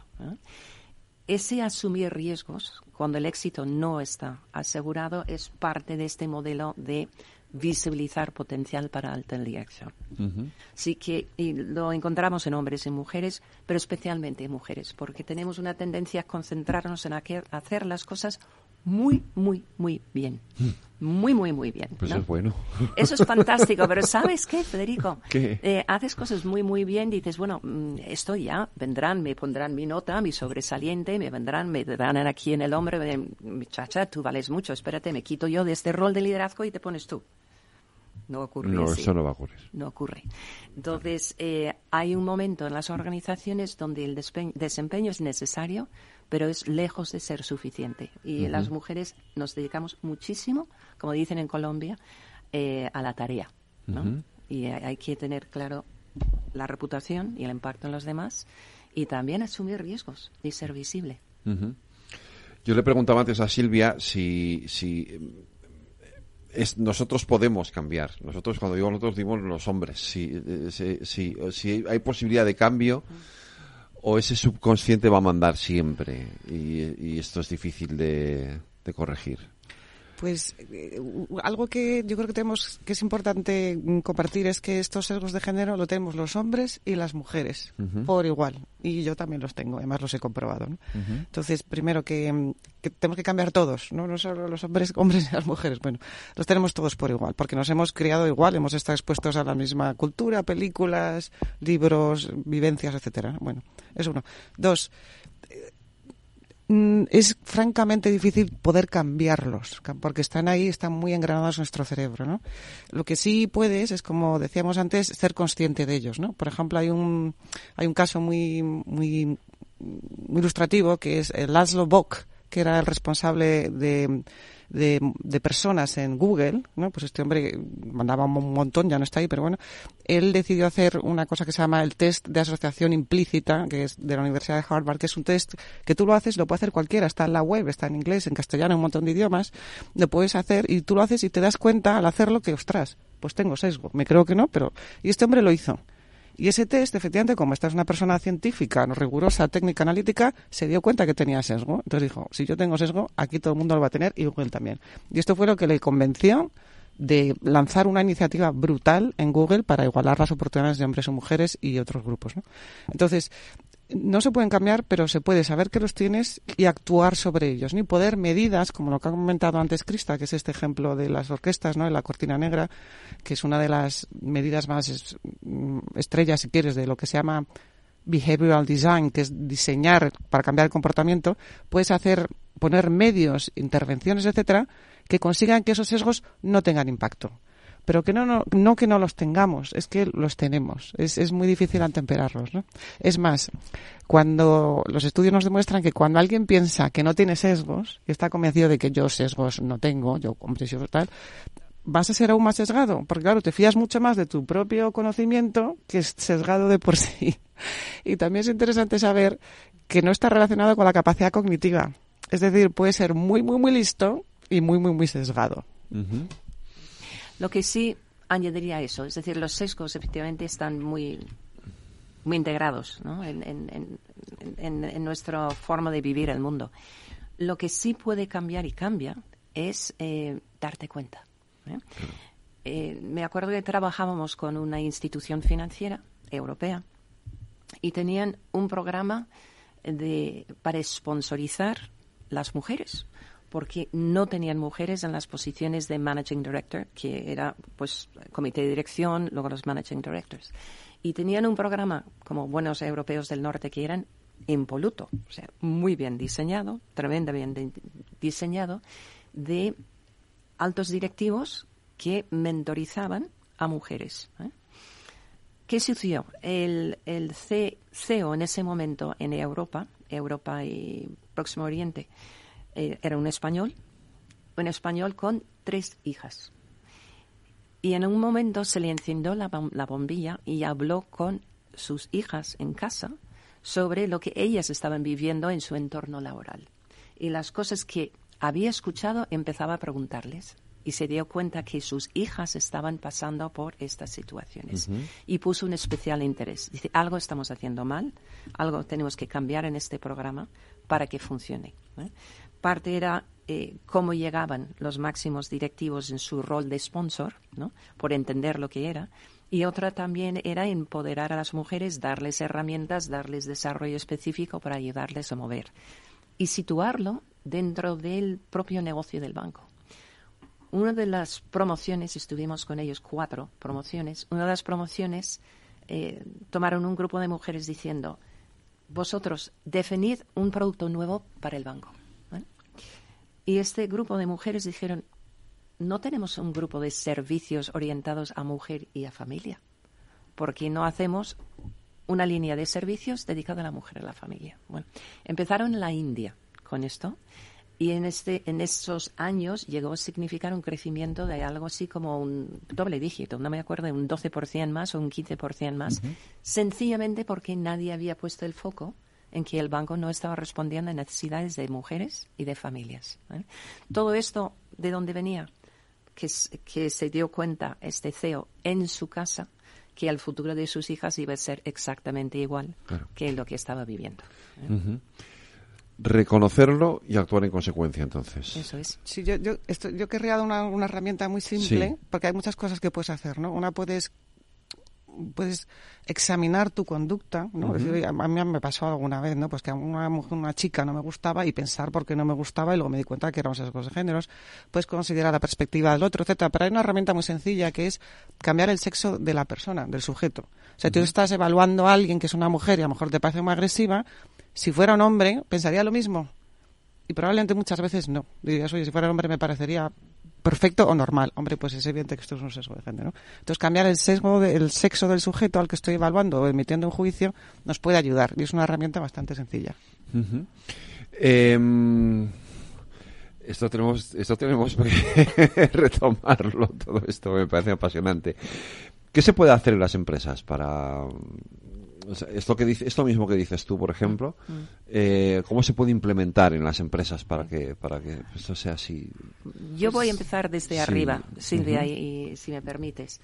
Eh, la cultura, velar por la cultura eh, y los aspectos sociales de la compañía nacen de su órgano de gobierno. Es decir, esto es algo que debe y está en la mesa de los consejos de administración que estos sean, de hecho ahora pues se pide información no financiera y se miden una serie de KPIs en cuanto a cuántas mujeres, eh, brecha salarial, eh, quiénes están en nuestro mapa de futuros eh, sucesores, etcétera.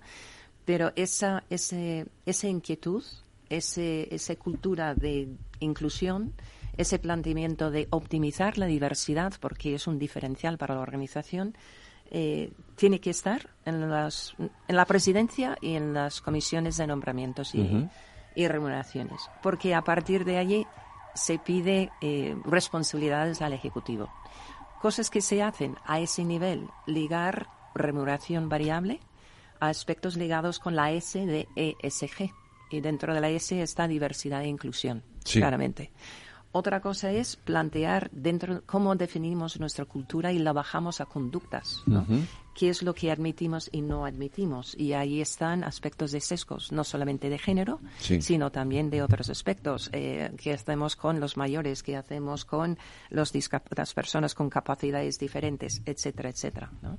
Y hay mm, poner eh, diversidad e inclusión en la agenda del Consejo de Administración es el primer punto. Buena noticia allí, acabamos de formar a los consejeros de uno de nuestros mayores eh, compañías del IBEX, precisamente en torno a esta, esta pregunta, ¿no? ¿Qué importa para nosotros la diversidad? ¿Qué significa en cuanto a riesgo? ¿Qué significa en cuanto a diferenciación? ¿Qué significa en cuanto a competitividad? ¿Qué significa en cuanto a nuestro impacto en nuestros grupos de interés, etcétera? Y esa sensibilidad y llevarlo al Consejo empiezo allí. Y luego llegamos al el equipo ejecutivo, donde tenemos políticas, prácticas, etcétera. Silvia, seguro que tienes excelentes ideas.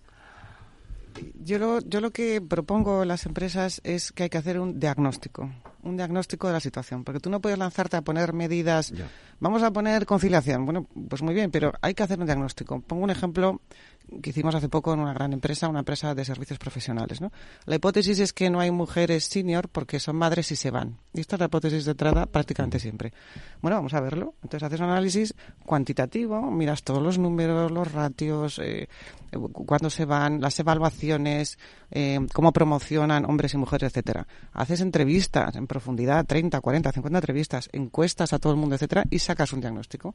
Entonces, cuando tú la avalas con números y con hechos, y con información cualitativa que es crítica, eh, ya la empresa empieza a pensar que hay un problema, efectivamente, que a lo mejor no es simplemente que son madres y se van, es que a lo mejor hay algo más. Entonces, el primer paso es realmente poder abrir ese diálogo, porque si no tienes esta información, vas a pensar, oye, aquí no tenemos sesgos, oye, nosotros somos una meritocracia, oye, es que las mujeres mm, quieren ser madres y se van. No, vamos a ver, aquí hay un problema, primero, ¿lo hay? Sí, si lo, analizamos, hacemos este diagnóstico, lo hay. Y una vez que aceptamos que hay este, este problema, ya puedes elaborar un plan de acción un plan de acción que puede, depende de tu diagnóstico, pero vamos, puedes hacer cosas como, por ejemplo, y, yo lo que propongo, pues hacer un plan de acompañamiento, un programa de acompañamiento a las mujeres de alto rendimiento. Las mujeres que tienen más capacidad de subir, etcétera, pues hacer un programa para asegurarte que están capacitadas, que tienen foco a la empresa, que se materializa su potencial, etcétera. Puedes poner objetivos de representación. Las grandes empresas de nuestro país los tienen. El Banco Santander, Iberdrola, Repsol, etcétera, tienen objetivos de representación de directivas y de managers. Y dicen a lo mejor, oye, me comprometo a que en tres años tengo un 26%, por ejemplo, de, de, directivas y parto a lo mejor un 19. ¿no? Y en tercer lugar, yo lo que creo que es crítico es que en tus procesos de gestión de personas, que son los que determinan al final eh, cómo se mueven esos puestos, es decir, eh, cómo evalúas, cómo promocionas, qué planes de sucesión haces, etcétera, qué visibilidad das, cómo asignas tus proyectos, hay que asegurarse que están libres de sesgos. Y yo creo que la única herramienta capaz de hacer esto son las técnicas conductuales, que es lo que llamaba antes behavioral design, ¿no? que es lo que ha comentado este ejemplo más, más eh, conocido e ilustrativo que ha comentado Cristal de poner una cortina para no saber quién está haciendo esto. Eh, la similitud, pues hacer pruebas ciegas, por ejemplo, a la hora de contratar a alguien en un puesto, está demostrado que está demostrado que el concepto que tiene mayor predictibilidad de que esa persona lo va a hacer bien después es que haga una muestra de ese trabajo. Si lo hace bien, después va a tener un buen rendimiento. Y esto lo haces ciego, no sabes qué lo está haciendo, si es hombre, mujer, ni qué raza, ni nada, por ejemplo. ¿no? Entonces así te aseguras que, que captas al mejor talento. Entonces, se puede hacer un porrón de cosas, pero vamos, a mí que me suelen preguntar qué es lo más relevante, qué es lo que da más impacto, etcétera, son programas de mujeres de alto rendimiento, objetivos de representación de mujeres y asegurarte de verdad que tus procesos de gestión de personas están libres de sesgo. Y para eso hay que hacerlo con una metodología. Y no vale decir que entrevisto a la gente o le digo, oye, que tú sabes que tenemos que tratar por igual a hombres y mujeres. Sí, sí, claro, sé, esto no sirve. Hay un tema más también ahí que es el punto de entrada en las organizaciones. Porque hay algunas industrias que son especialmente difíciles de buscar un mayor equilibrio que son los que tienen que ver con la construcción, ingeniería, STEM en general. Eh, y allí ha habido organizaciones, además, que han sobreponderado la búsqueda y la incorporación de mujeres. O sea, más allá, han hecho una oferta más atractiva para atraer ese talento muy escaso y preponderando lo que es la incorporación. Luego, ¿qué han hecho? En cada promoción lo que han dicho. Bien, ¿cuál es el porcentaje de hombres y mujeres que tenemos en, el, en el nivel inferior? Yo voy a hacer una promoción y asegurar que eso no se desvirtúa. Entonces, si yo tenía un 50-50, en el siguiente nivel no me quedo con un 30 y un 70.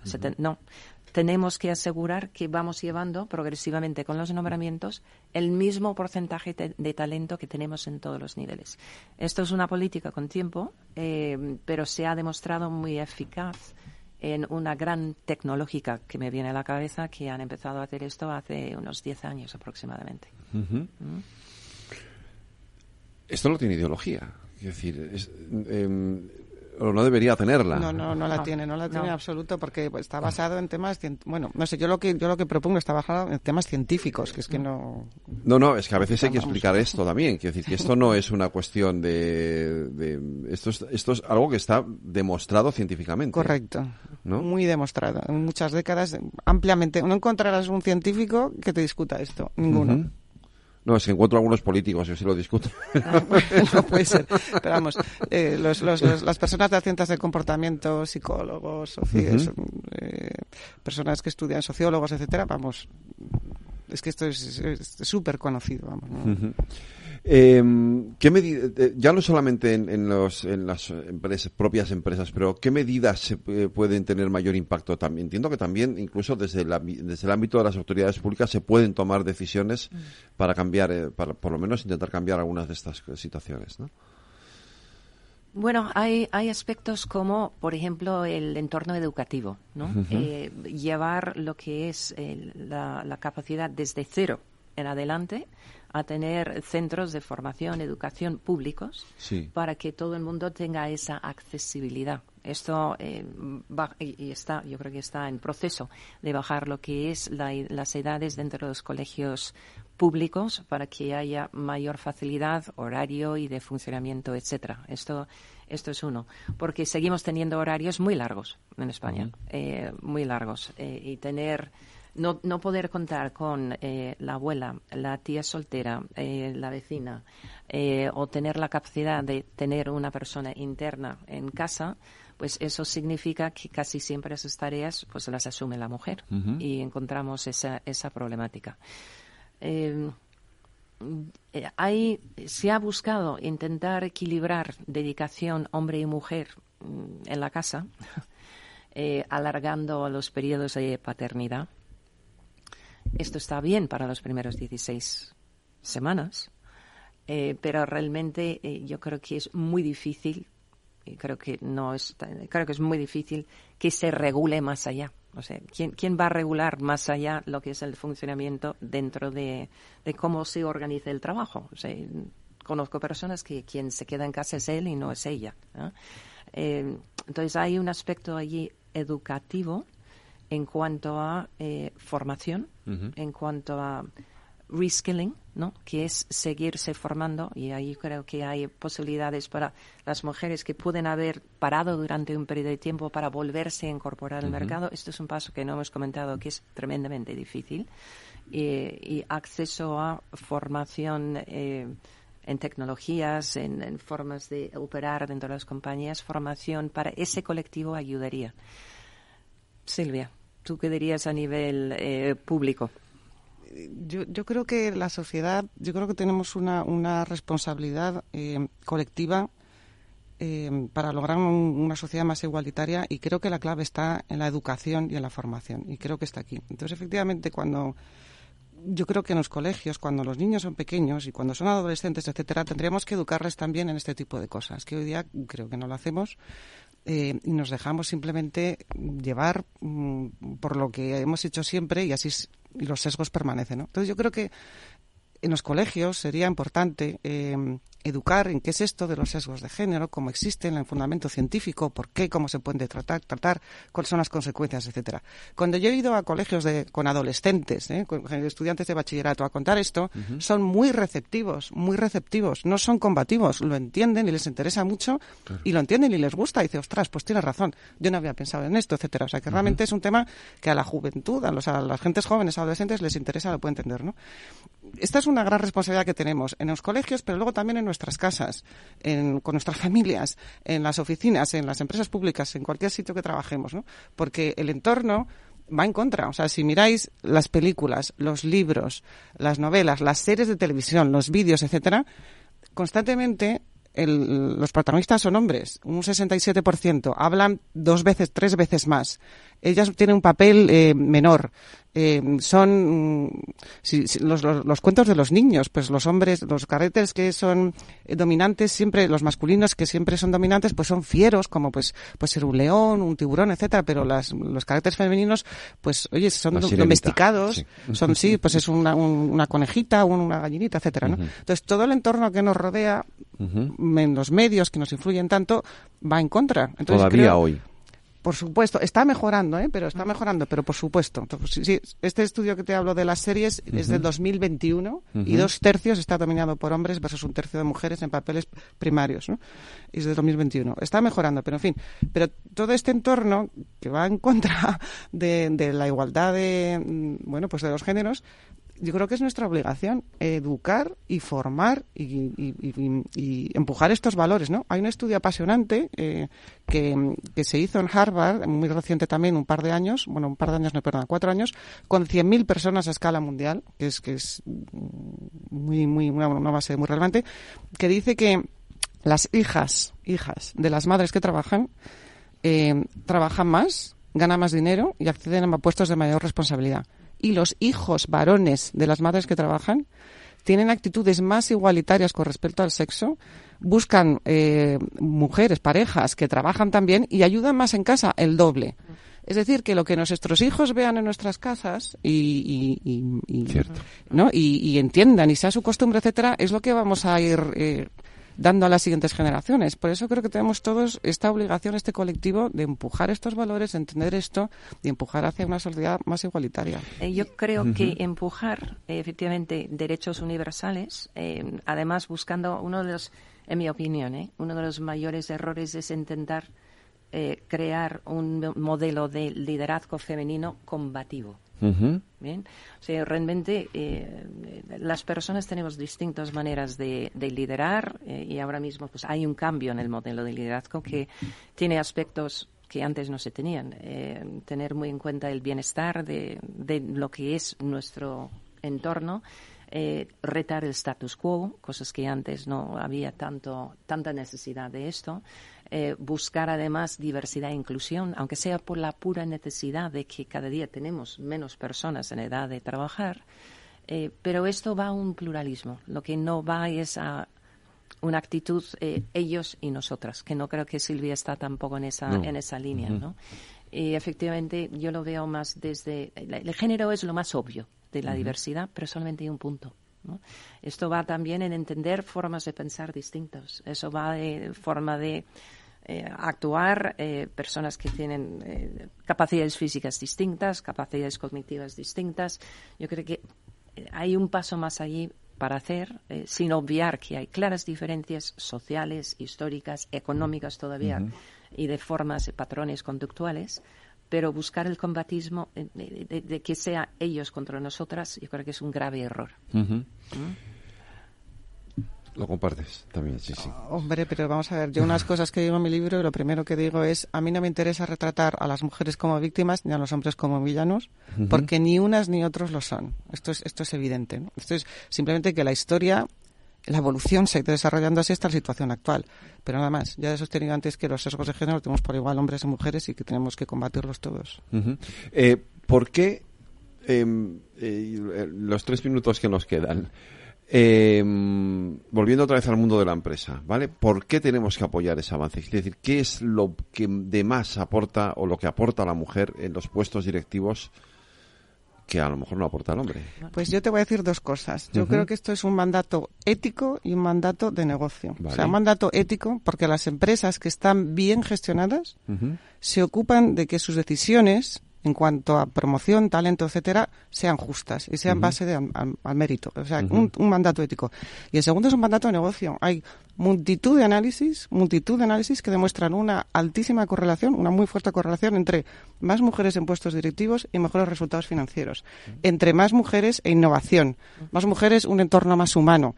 Más mujeres, equipos más comprometidos, más inclusivos, etcétera. Y por hacer el, del, del, del entorno de trabajo un lugar más humano.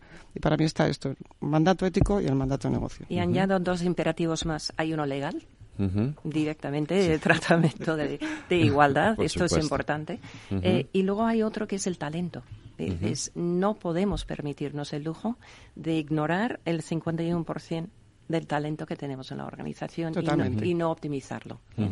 Eh, entonces, añado estos, estos dos adicionales. Reyes, me he quedado en la primera parte, o sea, no he podido pasar. Faltan dos partes enteras, eran cuatro y nos hemos quedado solo con dos.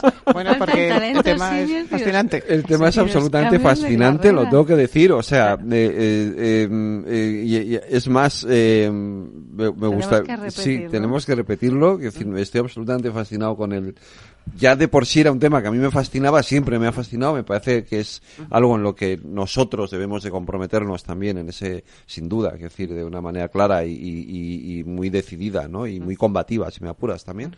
Eh, pero es que me ha apasionado. Yo esto, por ejemplo, el tema de los, sexos, de los sesgos de género me ha parecido absolutamente apasionante porque no, no, no tenía esa percepción con ese, así de, así de clara, ¿no? Entonces me parece absolutamente increíble. De verdad, Silvia y Crista, eh, os lo agradezco muchísimo. O sea, me ha apasionado el, el, eh, hoy la, el programa, me ha parecido increíble. Eh, y muchísimas gracias a las dos, de verdad. Muchísimas Muchas gracias, Federico. Federico, a ti por visibilizar estos temas. Sí, sí, no, vamos, todo lo que pueda. El Reyes, muchas gracias. Ah, muchas gracias a las dos también de parte de la Fundación Transforma España y a IWF por por, por dejarnos eh, tanto talento venir aquí a, Capital Radio, ¿no? en nuestro programa. Muchas gracias. Pues eh, nos vemos enseguida, claro, seguro que sí. Me ha encantado. Renovar esos pantalones vintage de tu abuelo que ahora tú tanto te pones es un plan redondo como el plan que tenemos en la Comunidad de Madrid, en el que contamos contigo para darle muchas oportunidades a los residuos. ¿Te sumas a la economía circular? Comunidad de Madrid. Disfruta de la Navidad en familia con más de 500 pequeños productores de alimentos de Madrid, cuyo esfuerzo y trabajo diario llevan a tu despensa productos de gran calidad y cercanía. Porque en Navidad lo que quieres es celebrar con los tuyos. Hazlo con Alimentos M Producto Certificado. Sabores que despiertan tus sentidos y se convierten en un me gusta. Comunidad de Madrid. Cuando formamos parte de algo más grande, la inercia nos impulsa en una sola dirección. Es el momento de avanzar juntos. El fondo renta cuatro activos globales, invierte en las mayores compañías del mundo y en las megatendencias que mueven a toda la sociedad. Entra en renta4gestora.com y descúbrelo. Renta 4 Gestora. Creciendo juntos. Categoría de riesgo 3 sobre 7. Puede consultar la información legal del fondo en renta4gestora.com y en cnmv.es. Lauri, decidido. La despedida la hacemos en Gandía. Prepara el bikini. Lauri, que en Gandía vive el ex de Jesse. Que nos vamos a Málaga. Lauri, que no. Que dan mal tiempo. A Bilbao. Pinchos y party.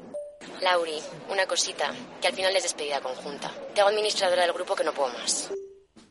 En Renfe tenemos más de 1500 destinos para que siempre puedas llegar a donde quieras llegar. Nadie te da más. No todos los trenes son como Renfe. Renfe, tu tren.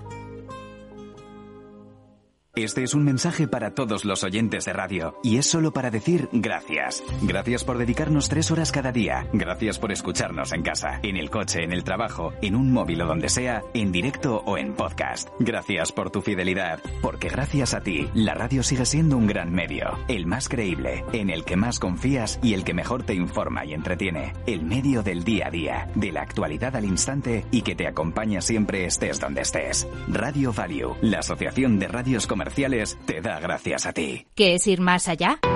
Con Arval podrás llegar donde te propongas de la forma más sostenible y desplazarte como y cuando necesites con una oferta de renting sostenible, segura y conectada. Y preocuparte solo de conducir porque nosotros nos ocupamos del resto. Arval, la transición energética arranca aquí. Más información en arval.es.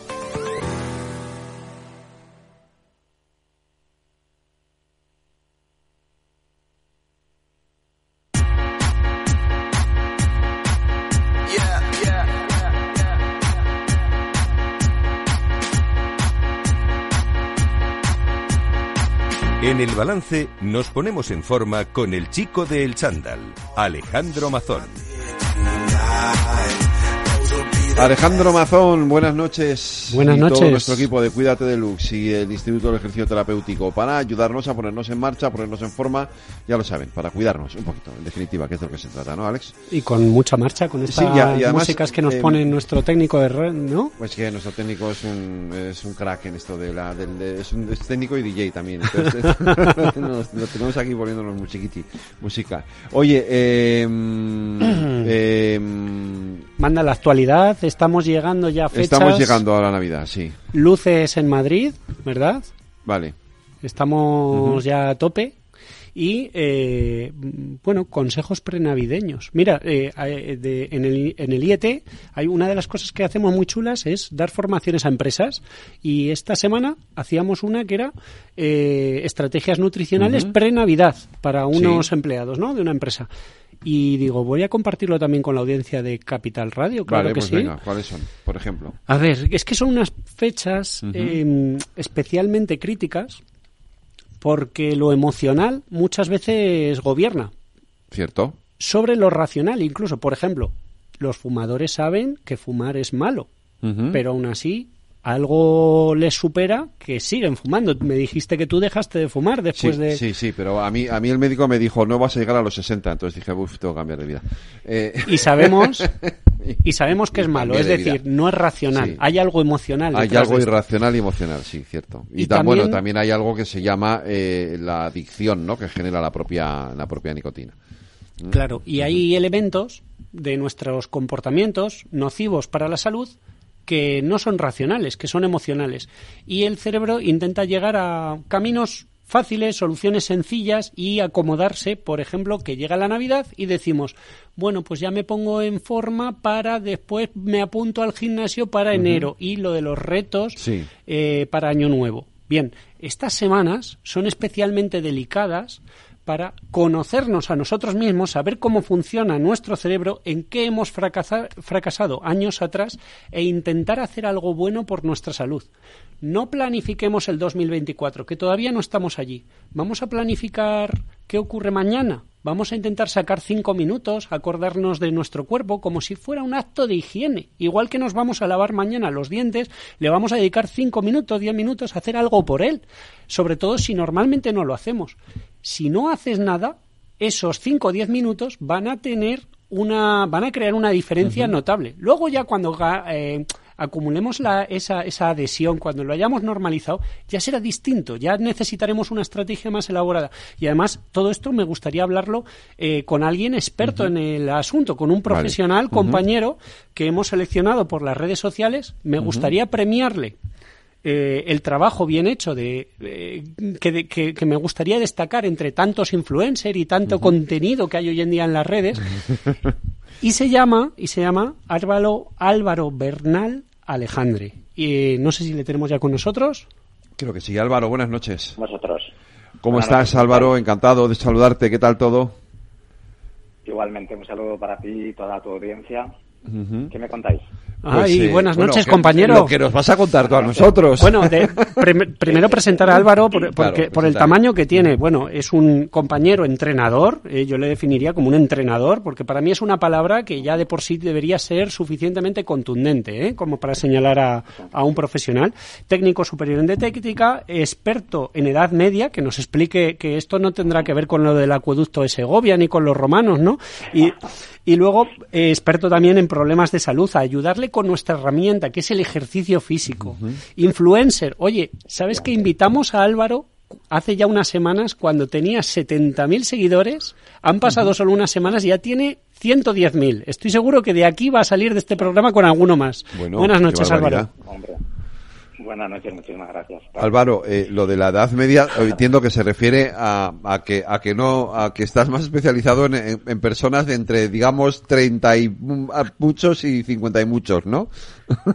Eh, y un poquito más, incluso. Incluso un poquito más, ¿no? algunos y demás. Sí, me gusta lo de la edad media porque eh, el humor actual es más complejo, ¿no? Yo a veces digo, yo es que soy de la Edad Media y me dicen, ah, sí, sí, no, sí lo sé. Digo, no, no, y, como que no se entiende, ¿no? o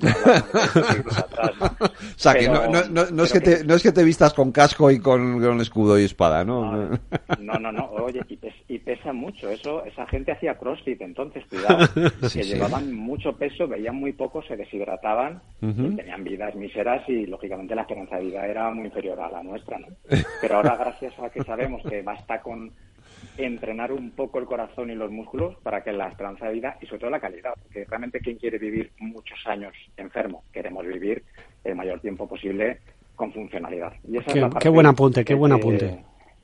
esa es la parte que hay que eh, de alguna manera apuntalar, porque tú antes decías, oye, eh, ¿qué nos pasa que no tomamos conciencia de que no cuidamos nuestro cuerpo, que aunque queremos pero no, no podemos?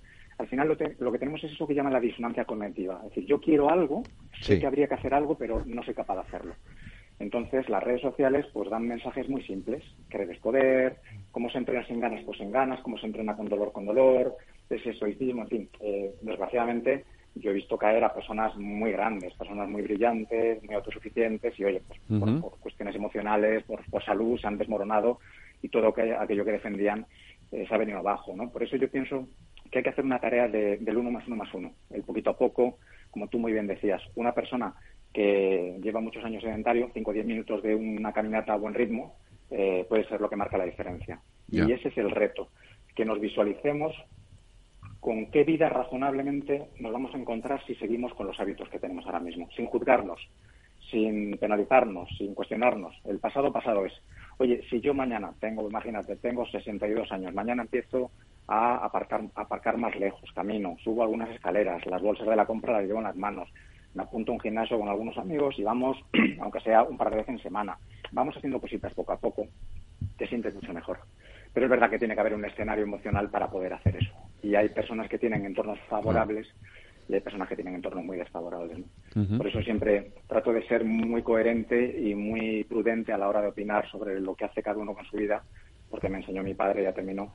Si yo tuviera tu vida, sería tú, y si tú tuvieras mi vida, sería yo. Entonces es muy fácil trasladarle a otro las creencias que uno tiene sobre su momento vital y sus circunstancias porque efectivamente puede ser que el que yo haga deporte con regularidad y coma bien, me viene muy bien, pero a lo mejor no soy capaz de gestionar el estrés y me muero de eso. Entonces es, muy, interesante ser humilde y comprender que cada persona tiene su tiempo. Álvaro, ¿por qué en las redes sociales? Mira, eh, yo llevaba muchos años eh, viendo redes sociales, sigo muy de cerca la tecnología, yo tengo un pasado que trabajé como realizador audiovisual, es decir, yo me manejaba bien con, con este escenario pero no, encontraba la razón de, estar. Yo seguía mucha gente.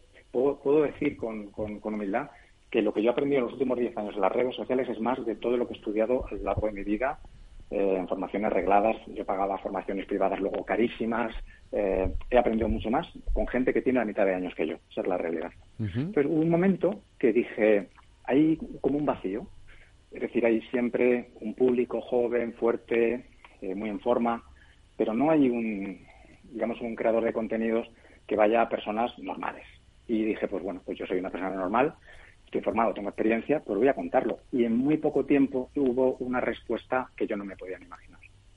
Y estoy muy agradecido porque la suerte existe, es eh, en el momento adecuado, hice unos vídeos que gustaron mucho, se viralizaron mucho y como me quise dar cuenta, pues, eh, pues estaba en una posición que no me podía ni imaginar. Y siento una gran responsabilidad. O sea, esa, esa presión es una responsabilidad y es, es un privilegio saber que cada vez que haces un vídeo te están viendo muchas personas y que puedes influir en la vida de las personas y te lo tienes que tomar muy en serio muy, muy en serio. Sí, bueno, me gustaría eh, eso señalar. Álvaro, Bernal, Alejandre, busquémosle en Instagram. Vamos a. Ya, ya hemos detectado, seguro que la audiencia del chico del chándal, en estos tres minutos, que a Álvaro se le da bien esto de eh, contagiar salud, ¿no? No enfermedades. También se contagia la salud y, y nos lo transmite. En sus vídeos, además, también. Y tiene una particular forma de hacerlo, porque no es un influencer al uso yo creo de todas formas, Álvaro, corrígeme si me equivoco, que Instagram ha ido evolucionando, ya se ha abierto un poco más, ya no solo pertenece a una sola generación, ya no solo cabe un lenguaje, un formato de vídeo, sino que está más abierto a un público general, em, más generaciones y, y que cabe otro tipo de mensaje que popularmente o tradicionalmente para Instagram, para el algoritmo, podría ser aburrido, podría ser lento, podría ser poco editado. Y, que tampoco luces los estereotipos del fitness, ¿no? Quitarse la camiseta, un entrenador untado en aceite y que lo que hace al final, eh, más que enseñar o fomentar un hábito de vida saludable, es eh, lucir palmito, ¿no? Y hacer ejercicios espectaculares con los que no son para nosotros. Exacto, exacto. Em, si os dais cuenta, a medida que pasa el tiempo, todas las redes sociales van tratando de imitar lo que funciona en otras redes y todas van madurando y el público también va evolucionando. Por ejemplo, la audiencia que yo tengo en TikTok, que está cerca de 700.000 personas, más de la mitad es personas entre 18 y 32 años. Claro. Y de esa audiencia, a su vez, un 70% son chicos, un 30% son chicas, porque ahí el contenido que hago yo a lo mejor más de gimnasio, de ejercicios, de biomecánica, de proteínas, de nutrición, cosas que ellos buscan un mensaje muy, muy directo y muy corto, propio de la edad, es lógico, Soluciones fáciles a problemas complejos. Efectivamente, pero hay que ser hay que ser honestos. Todos hemos tenido 20 años y a los 20 años lo natural es querer soluciones rápidas a problemas complejos. Cuando ya tienes 50 o 60 años, comprendes que la vida tiene tonalidades de grises, que pocas veces puedes decir que algo es blanco o negro y no está ni bien ni mal. O sea, lo que sería, digamos, triste que una persona de 60 años siga en el mismo estado mental que cuando tenía 20 respecto a lo que estamos hablando. Que tenga jovialidad y vitalidad, eso es perfecto. Entonces, cada red se va, digamos, especializando, pero todas al final van tratando de conseguir un único objetivo, que es que la audiencia pase la mayor parte del tiempo posible. Y todas las redes van evolucionando. TikTok, por ejemplo, ya tiene vídeos muy largos, ofrece contenidos de suscripción en vídeos largos. Se está viendo que las audiencias evolucionan. Instagram, por así decir, como decimos en broma, es la segunda parte de Facebook. Es decir, Facebook ahora se ha quedado para unas personas de más edad en general y el propio dinamismo de la red es distinto al de Instagram. Instagram empezó siendo algo eh, pensado para fotos, pensado para eh, que sea muy espontáneo, que sea todo muy frugal, que no hubiera realmente nada denso. Pero esas personas pasan cinco años en las redes y dicen, yo ya me he cansado de ver a gente estupenda, o de ver a gente viajando, o de, ver a gente en coches buenos, o ver vídeos de humor todo el rato, y llega un momento que me estoy dando cuenta que he perdido control de mi vida. Y las redes sociales pueden ser lo que tú quieras. Entonces esa gente madura, y lo que estoy viendo en Instagram es que gente que hace a lo mejor un año le parecía largo un vídeo de 10 minutos, ahora me dicen, por favor, hazlo de 15.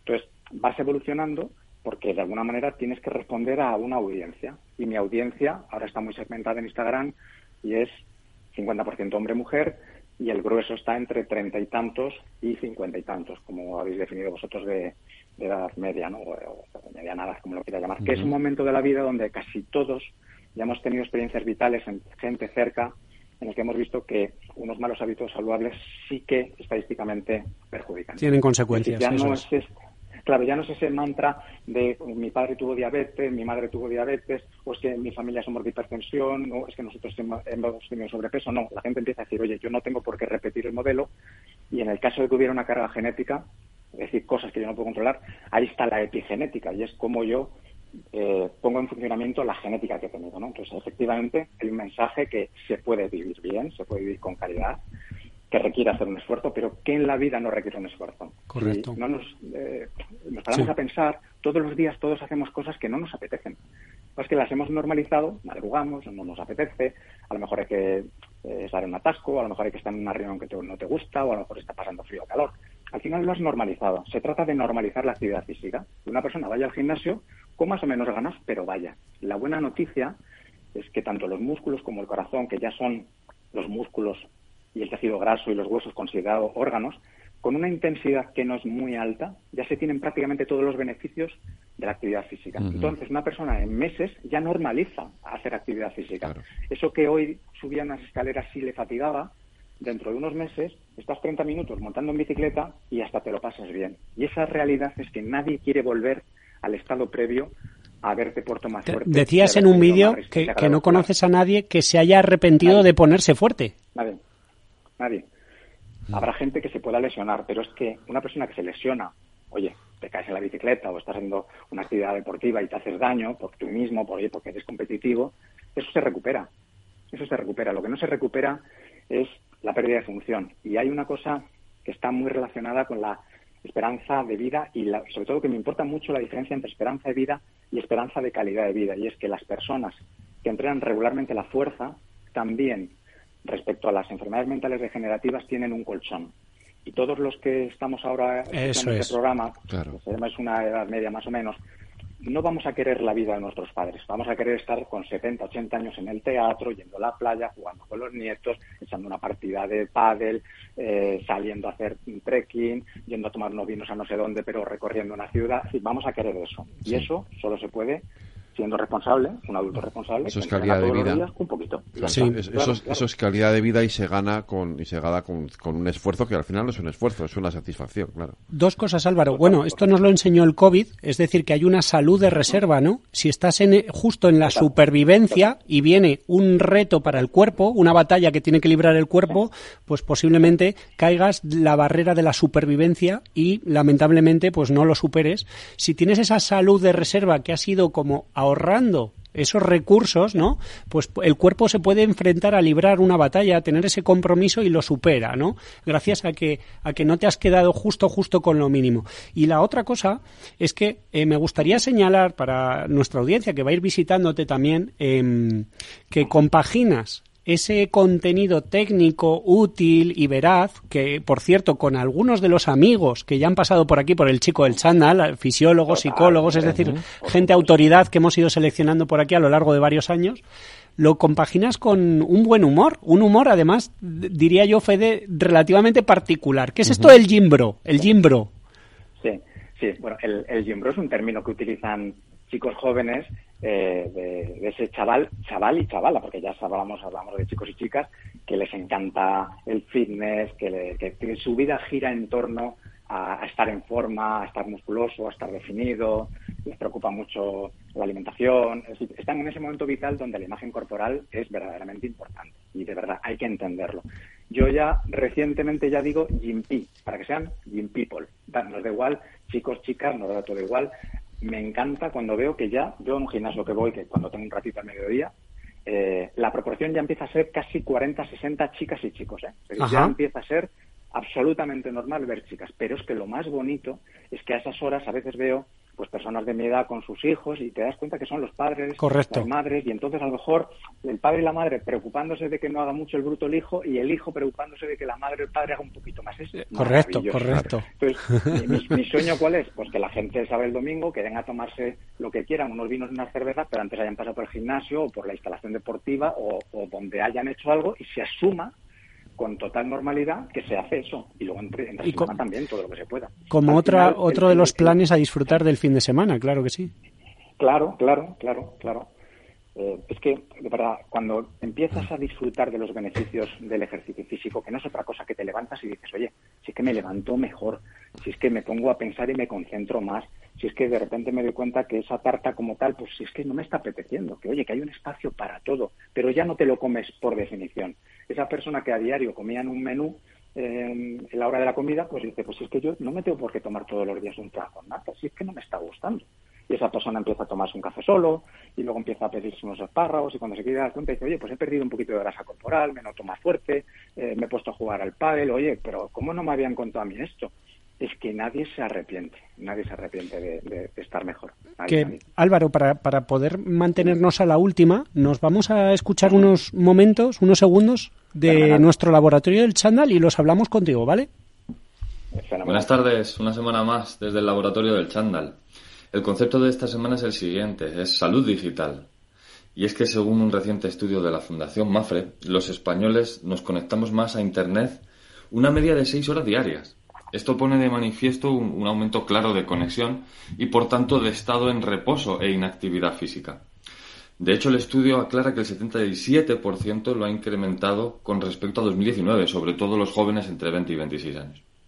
Además, también propone estrategias para tener una buena salud digital, que es como reservar momentos de, desconexión. Y nosotros desde aquí, desde el chico del chándal, proponemos y recordamos que esos momentos de actividad física son momentos de desconexión y de descanso para la cabeza, lo que hace que tenga una mejor salud digital. Muy buenas tardes. Fíjate que me pregunta, me preocupa Álvaro en relación con esto que comentaba nuestro nuestro laboratorio el Chandal eh, los jóvenes, los más jóvenes, que pasan demasiadas horas con las pantallas y, muchas veces deberían dedicar parte de esas horas precisamente a hacer ejercicio físico, ¿no? Sí. Eh, es importante hacer una aclaración que puede ser sutil, pero vais a ver la, explicación entre lo que se llama actividad física, ejercicio físico y deporte. La actividad física es cualquier demanda del aparato locomotor. Yo ahora mismo subo las escaleras para saludar a un vecino y estoy haciendo actividad física. Pero si entre horas decido subir las escaleras conscientemente para romper el sedentarismo, estoy haciendo ejercicio físico. Y si luego ya me pico con el vecino y al final echamos una carrera, pues estamos haciendo un deporte. Hemos puesto una regla que es, oye, hay que salir los dos a la vez a ver quién llega antes, ¿no? Lo que estamos viendo es que personas que hacen cuatro horas de ejercicio físico a la semana, incluso con intensidad, tienen los mismos factores de riesgo que personas totalmente sedentarias. Es decir, por desgracia, los beneficios de cuatro horas a la semana de una actividad física intensa no pueden contrarrestar horas y horas seguidas de sedentarismo. Eso hay que decirlo alto y claro. Todos deberíamos, en un intervalo de 45 minutos, 60 minutos, movernos.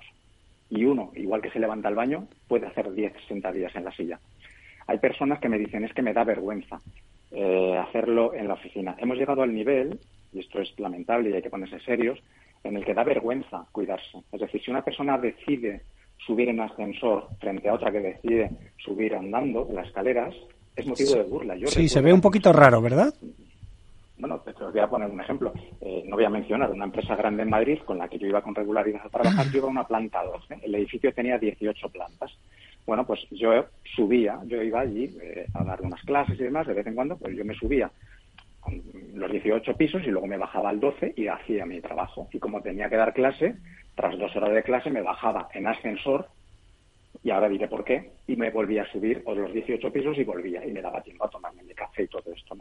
Bueno, pues a mí se me puso el loco de las escaleras, que me produce risa, me, o sea, me, me da exactamente igual el mote que me pudieran poner. Simplemente es una radiografía social de cómo se interpreta a la persona que hace deporte o que se considera que está obsesionada porque va todos los días a caminar o al gimnasio. Y hemos llegado a un punto que tratar de cuidar la salud se percibe desde fuera como obsesión. Es que esto hay que decirlo alto claro. Me parece, Álvaro... El 70% de la población en España tiene exceso de grasa corporal. 70%. No estamos hablando de 50. Casi 70%. Nada.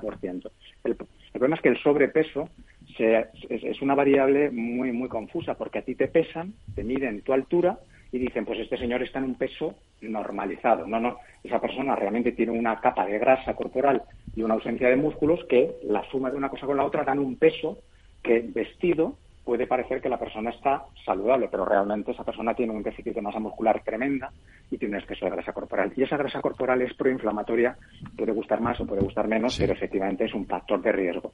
Y entonces tenemos que de alguna manera concienciar a la sociedad de que no podemos estar el 70% de la sociedad preenfermos, polimedicados y teniendo una esperanza de vida de 85 años, de los cuales 20 van a ser terribles, de verdad. Es terrible ver cómo caer van personas a las residencias antes porque no se pueden valer, no porque no, no, porque quieran.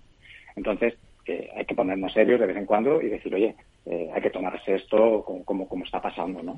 Sí, además, Álvaro, que eso, bueno, nos quedan dos minutos y, y es recurrente que cuando nos llegan los pacientes al, al, al IET, efectivamente nos ven a los entrenadores como destructores de grasa y deberían vernos que a veces es incluso más grave que, lo que lo que podemos ser muy muy útiles es como constructores de lo que les falta. Y eso es más complejo y puede ser más útil y la solución que les quede aunque luego lo de perder peso a veces es más complicado y no es de forma lineal que depende de otros factores verdad pues eh, ahí podemos incidir también. Oye Álvaro cuéntame esto de los haters anécdotas esto que te lleva a las redes sociales.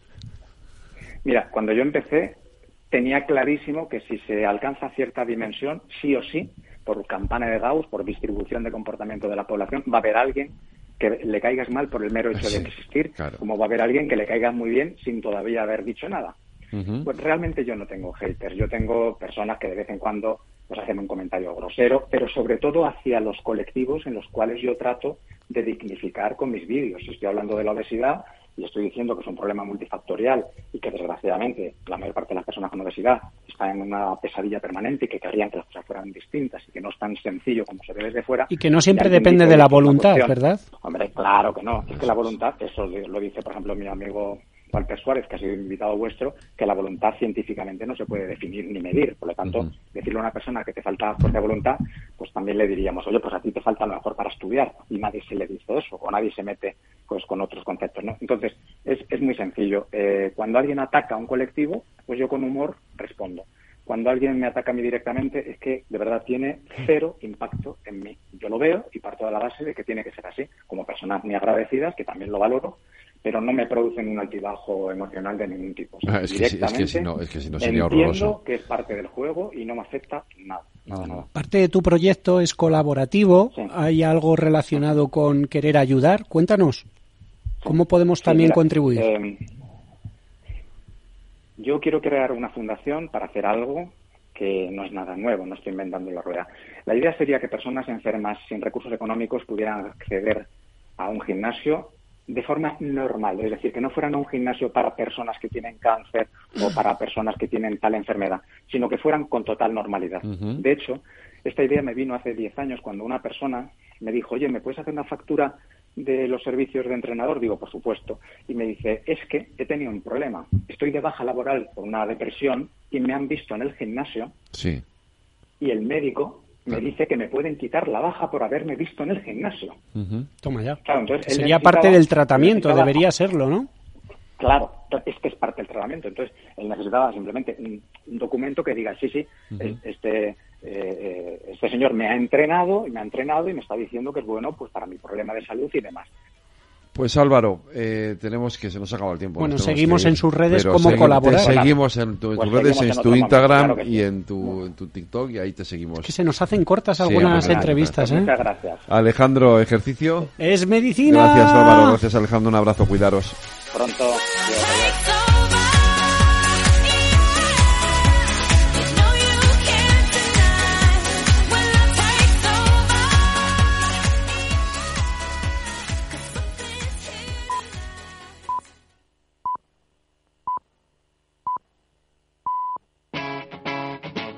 Capital Radio. Wall Street cotiza con compras este martes tras haber cerrado ayer lunes con pérdidas bastante moderadas. Los índices americanos están consolidando las fuertes ganancias acumuladas durante el mes de noviembre a la espera de nuevas referencias que puedan mover los mercados. En este sentido, el dato clave para la renta variable americana va a ser el indicador PCE, el deflactor del consumo privado, medida de precios favorita de la Reserva Federal y cuya publicación está prevista para el próximo jueves.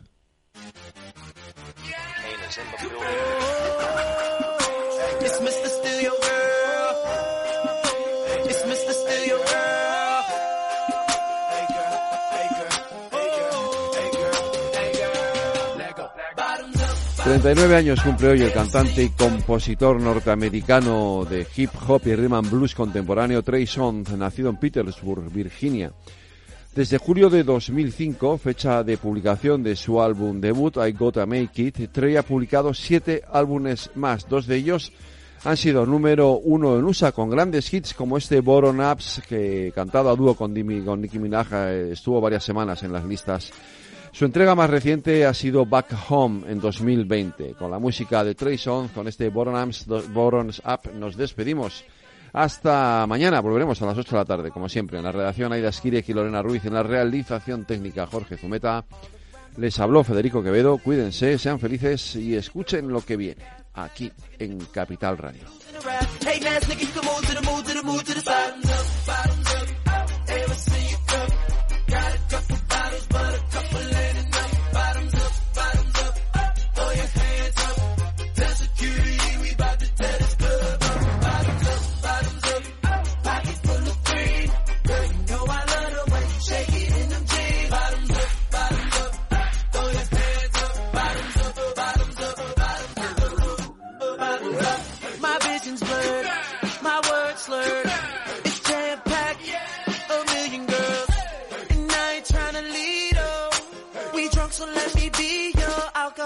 Hero. Calling all the girls, do you hear me?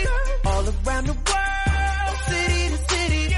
Cheers to the girls, all deuce to the guys. Now I got a chicken and a goose in a ride, getting loose in a ride. Hey man, take it, you can move to the move to the move to the side. Bottoms up, bottoms up. Hey, let's see you come. Got a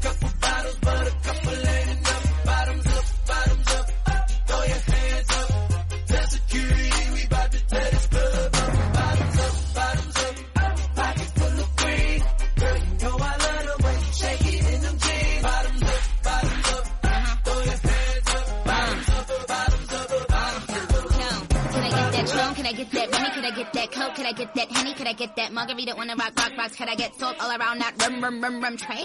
I was like, yo, Trey, do you think you could buy me a bottle of rosé? Okay, let's get it now. I'm with a bad bitch, he's with his friends. I don't say hi, I say key to the Benz. Keys to the Benz, keys to the Benz. Muff, muff, fly, yeah, B to the 10. If a bitch try to get cute, I'm a snuffer. Double out of money, out of then y'all fucker, fucker, fucker. Then y'all fucker. Then I'ma go and get my Louis Vuitton. Excuse me, I'm sorry. I'm really such a lady. I rep young money, you know Slim, baby. And we be doing donuts while we waving, let's be 80. We give a lot of money to the babies out in Haiti. Yelling all around the world. Do you hear me? Do you like my body? And a Nikki. Rest in peace to Anna Nicole Smith. Yes, my dear, you're so explosive. Say hi to Mary, Mary, and Joseph. Now bottoms up and double my dose. Bottoms up, bottoms up. Hey, let's see you come. Got a couple